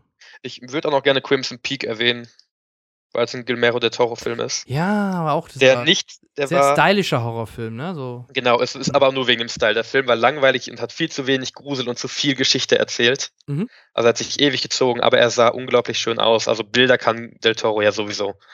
Ja. Und wenn man einfach mal sehen will, wie man gut inszeniert, dann auch äh, Crimson Peak einmal gucken. Da muss ich immer, wie hieß denn dieser U-Boot-Film? Crimson Tide. Genau, an dem muss ich immer denken. Ähm, Ist in etwa das gleiche. ja, Natürlich, ist auch, natürlich. Auch, äh, auch ähnlich besetzt und auch, Ja. ähm, ja, auch alles. Ähm, Inoffizielle Fortsetzung, aber Ja. was ein Reboot? So, das ne? Reboot. Remake, ja. Reboot ja. Verstehe. Oh, ja. Wir verstehen uns. Eins. Ja, hier sind ja wieder Kinoexperten am Werk. Aber guck mal, so ähm, ähm, gerade oben wart ihr euch sehr einig mit Mad Max sogar, ne? ja. Und mit, Ja. mit, ach ja, eins fehlt noch. Kai. Ja. Star Wars Episode 7. Mhm. Was ist da los? Erzähl mal, warum der nicht in die Top 10 kommt. Weil er bei mir noch zu präsent im Kopf ist. Ich könnte es nicht vereinbaren. Der wäre auf der Eins. Punkt. Oh. Ich bin noch Ah, nicht okay, genug das dem ist bei Film mir- weg. So wie ich gesagt habe, die, diese absolute Bauch- und Hype-Entscheidung, ihn einfach Genau. oben reinzuschreiben. Ja, Und der Film hat genug Anerkennung, als dass ich ihn auf der Eins setzen muss. ja aber, aber Äh, auf, deine, auf deine JJ hat mit dir telefoniert Auf und hat gesagt, Kai, komm, brauchst du nicht machen. Auf Wir haben deiner- genug Ja. Hype. Ja, auf Ne? deine Heiligsprechung kommt es doch an eigentlich. Ja, eigentlich schon. Er hat auch gefragt, ob ich jetzt acht doch lieber machen will, das Drehbuch schreiben will. Ich habe gesagt, ja, komm, Jay, lass mal. Ja, Ach, Du nennst ihn sogar nur Jay. ja, Ja, ja, ich nenne ihn schon immer nur Jacob. Ich wollte gerade fragen, wofür Nee. steht denn das JJ? Also, äh, Jeffrey Jacob. Jeffrey, ne? Genau, Jeffrey Jacob, ja. ja. Ähm, nee, das ist, das ist der einzige Grund. Der Film ist zu präsent, als dass ich den. Ähm, also, obwohl ich kein großer Star Wars-Fan bin, also ich bin jetzt nicht der super Star Wars-Fan und ich habe mich im Vorfeld gar nicht so krass auf den Film gefreut. Mhm. Aber der macht halt, es gibt nichts, was der Film falsch macht. Zumindest nichts, was er komplett falsch macht. Ja. Und Man äh, könnte über den Hauptbösewicht, den animierten, sprechen, ob der vielleicht nicht so gelungen ist, aber das Ja, ist aber auch solange man nicht weiß, was Kleinigkeit. Aber da bis jetzt ist es noch Kleinkram. Ne? Ja. Das, er muss erst mal beweisen, dass er scheiße ist. Ne? Ja, bis jetzt, also ich habe ja, wir haben ja auch beim letzten Mal gesagt, ähm, äh, der Imperator war beim ersten Auftritt auch eine riesengroße Animation, wo du noch äh, eine, ein Hologramm, Ein Hologramm. wo du noch nicht, wo du noch nicht genau wusstest, ähm, worauf das dann am Ende rausläuft. Und der war ja nun auch nicht ganz Auch. falsch. Habt also von daher. Was ist denn, ähm, haben wir jetzt nicht wirklich aufgeschrieben, ich jedenfalls nicht, aber habt ihr ein, zwei Filme, wo ihr echt sagt, das waren echt entweder miese Filme oder eine richtige Enttäuschung? Oh, da, da habe ich nichts aufgeschrieben, aber mir fällt spontan nichts ein. Die Sache ist, das sage ich, Ja, Sehr Jurassic gerne. World. Das war, genau, Jurassic World war für dich halt eine Enttäuschung, ne? Schrecklich. Uiuiuiui. Den gucken wir mal zusammen, machen wir dann machen wir eine Tonspur. Kartoffelsalat war nicht so schlecht, wie alle sagen. Er war grandios schrecklich, aber nicht so schlecht, wie alle sagen. Bruder vor Luda ist viel schlimmer. Ja, das ist halt, Kartoffelsalat war halt ein C-Movie, äh, der tra extrem Trash-Faktor hat und meinte, wir müssen ganz viele Breaking Bad-Anspielungen reinbringen, ne? Das, das, War halt hier nichts anderes. ja, genau. Also Enttäuschung war Eine es nicht.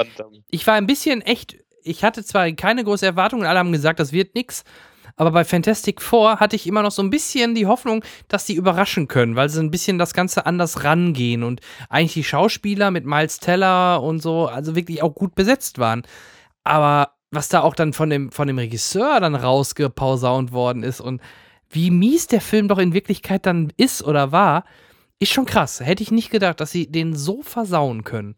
Ja. Und wie gesagt, Enttäuschung, wenn wir dabei sind, bisschen von Avengers 2 war ich auch halt enttäuscht. Da habe ich auch mir mehr, mehr versprochen. Alleine, dass die den, den, den, den, ich glaube, der, hier, ähm, den, selbst den, das war schon der größte, für mich einer der ersten Fehler, dass sie den Komponisten gewechselt haben. Und Ja. dann diese epische Musik gar nicht mehr drin war.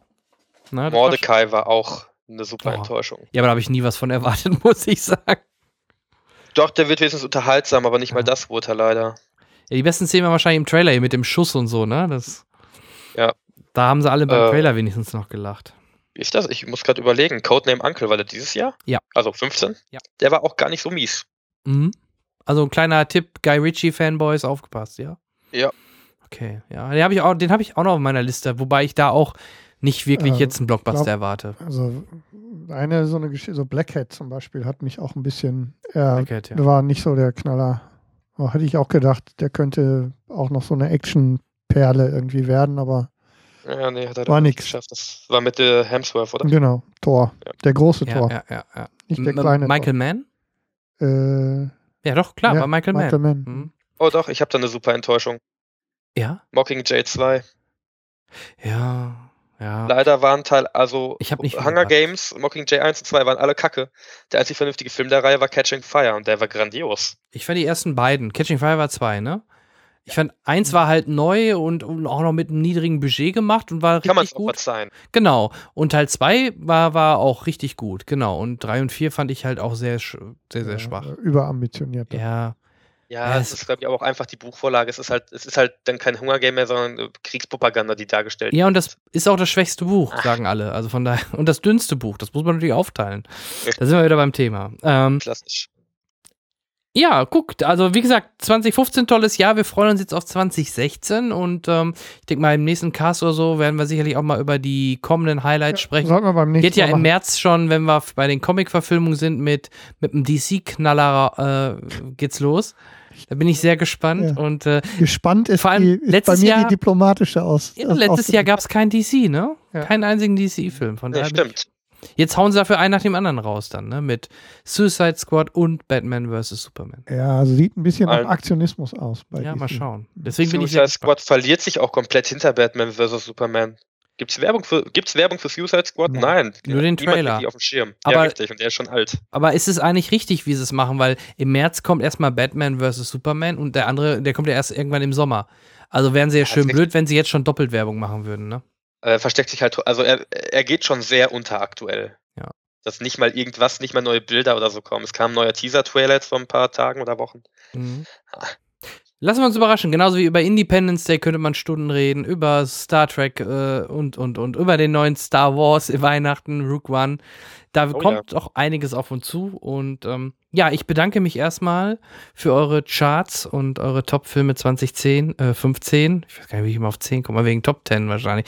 Ähm, wir haben aber noch ein bisschen Feedback. bisschen Feedback hatten wir. Wir wollen uns ähm, hier in aller Form ähm, nochmal offiziell bei unserem Kumpel Olli bedanken, der uns wieder einen ausführlichen Gruß geschrieben hat zu Weihnachten und zum neuen Jahr und sich für ein vergangenes äh, Cinecast-Jahr, das ja rein folgentechnisch doch etwas kürzer war als die Jahre davor, ähm, bedanken. Ähm, Jan hatte, glaube ich, was geschrieben. Ich hatte mich nicht gemeldet, weil es ein bisschen eng war zwischen den Jahren. Also vielen Dank dir, Olli, für die netten Worte. Das gleiche möchte ich äh, senden hier an unseren alten Kumpel Ron, der sich auch gemeldet hat und äh, sich positiv vor allem über die letzte Folge geäußert hat.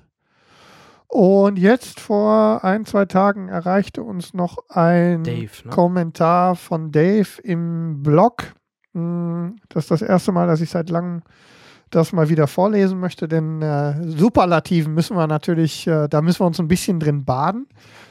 Und zwar schreibt äh, der Dave, vielen Dank für den galaktisch tollen Podcast. Äh, super viele interessante Infos und Gedanken zur Story und den Charakteren, die viele Szenen im Film nochmal einen ganz neuen Glanz und Sinn verleihen.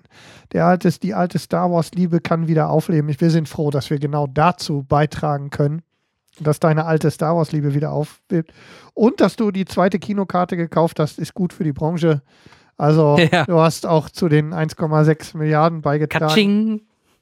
Und äh, was ähm, spannend ist wegen Ausblick ins nächste Jahr, er schreibt noch, äh, also er natürlich auch perfekter Gast, ne? Also mit, ich wollte gerade nämlich noch sagen, das Turkleton. wollte ich nämlich das sagen mit, mit Mr. Turkleton, ähm, diese Geschichte mit Story und Charaktererklärung und so weiter, also dass der Cast so gut geworden ist, wie er tatsächlich geworden ist, ist maßgeblich dem Mr. Turkleton zu, zu schreiben. Klar, die Ähm, Tiefe. also diese Tiefe hätten wir alleine überhaupt nicht hinbekommen. Ähm, also nochmal von hier aus einen ganz, ganz lieben Gruß an Mr. Turkleton. Vielen Dank dafür, dass du das zu einem galaktisch tollen Podcast gemacht hast. Vermutlich nicht zum letzten Mal. Wie gesagt, im März kommt Er ja wieder ist was. ähm, hier schon sozusagen von uns jedenfalls schon fest verplant für ein, zwei Folgen. Er weiß zwar noch nichts davon, ach nee, jetzt weiß er es. ja. Also, aber ähm, er ist auf jeden Fall auf unserer Gästeliste ähm, eingetragen. Und, Und äh, er fragte nach äh, Thomas. Da Mhm. können wir auch sagen, dass der Thomas aus privaten Gründen generell keine Podcasts momentan mehr macht.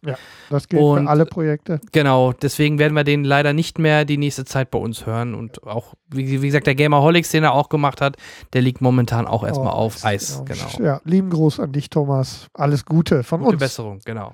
Und äh, ja, und dann schon mal als, äh, da bin ich, ähm, ge bin ich gemischten Gefühlen ausgeliefert. Äh, das machen wir dann in der nächsten Folge mit dem Ausblick in 2016. Wir sollen World of Warcraft nicht ignorieren im Sommer. Ja, wird schwer. Ich fürchte, es wird mir schwerfallen, den, Mm. zu, den nicht zu ignorieren.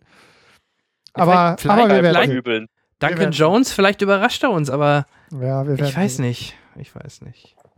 Also, dass die zusammen. Experten einladen, das kriegen wir Ja, das kriegen wir hin. Wir haben einiges- Thema. Wir haben einiges an Plänen, ähm, auch für unsere, für das Expertenteam. Herr Blizzard, der Äh, zum Beispiel. Schauen wir mal. Also, ähm, ich habe ein bisschen Angst. Ja, so viel zum Feedback. Ähm, ich würde mich ganz gerne jetzt an dieser Stelle bei Kai schon mal bedanken für, ähm, für deine Teilnahme. Wir haben uns sehr gefreut. Hat sich äh, wieder so angefühlt wie alte Podcasts, alte Cinecast-Folgen. Ich, ich bedanke mich Das war vielmals bei euch. Es war wirklich sehr schön. Es hat sehr viel Spaß gemacht. Gerne wieder. Ja, das machen wir. Ähm, es, es hat sich sehr schön Ja, angefühlt. wie in den alten Tagen. Wir haben ja jetzt seitdem äh, jetzt einen Hot Seat Modus, also von daher, ja genau. wir werden uns immer wieder mal hier und da mit Gästen bereichern. Also ist das. da werden wir dich sehr gerne auch wieder zu einladen. Und wir haben ja auch dieses Jahr wieder ein, äh, ein schickes Jubiläum. Ja. Ne? Stimmt. So, also dieses Jahr dürfte ja, wir dürfen ja mehrere Sachen, die man irgendwie extra mal machen kann. Ne? Wir werden 50 Folgen erreichen. Wir haben vierjähriges, ne? Mhm. Seit vier Jahren machen wir die Scheiße schon.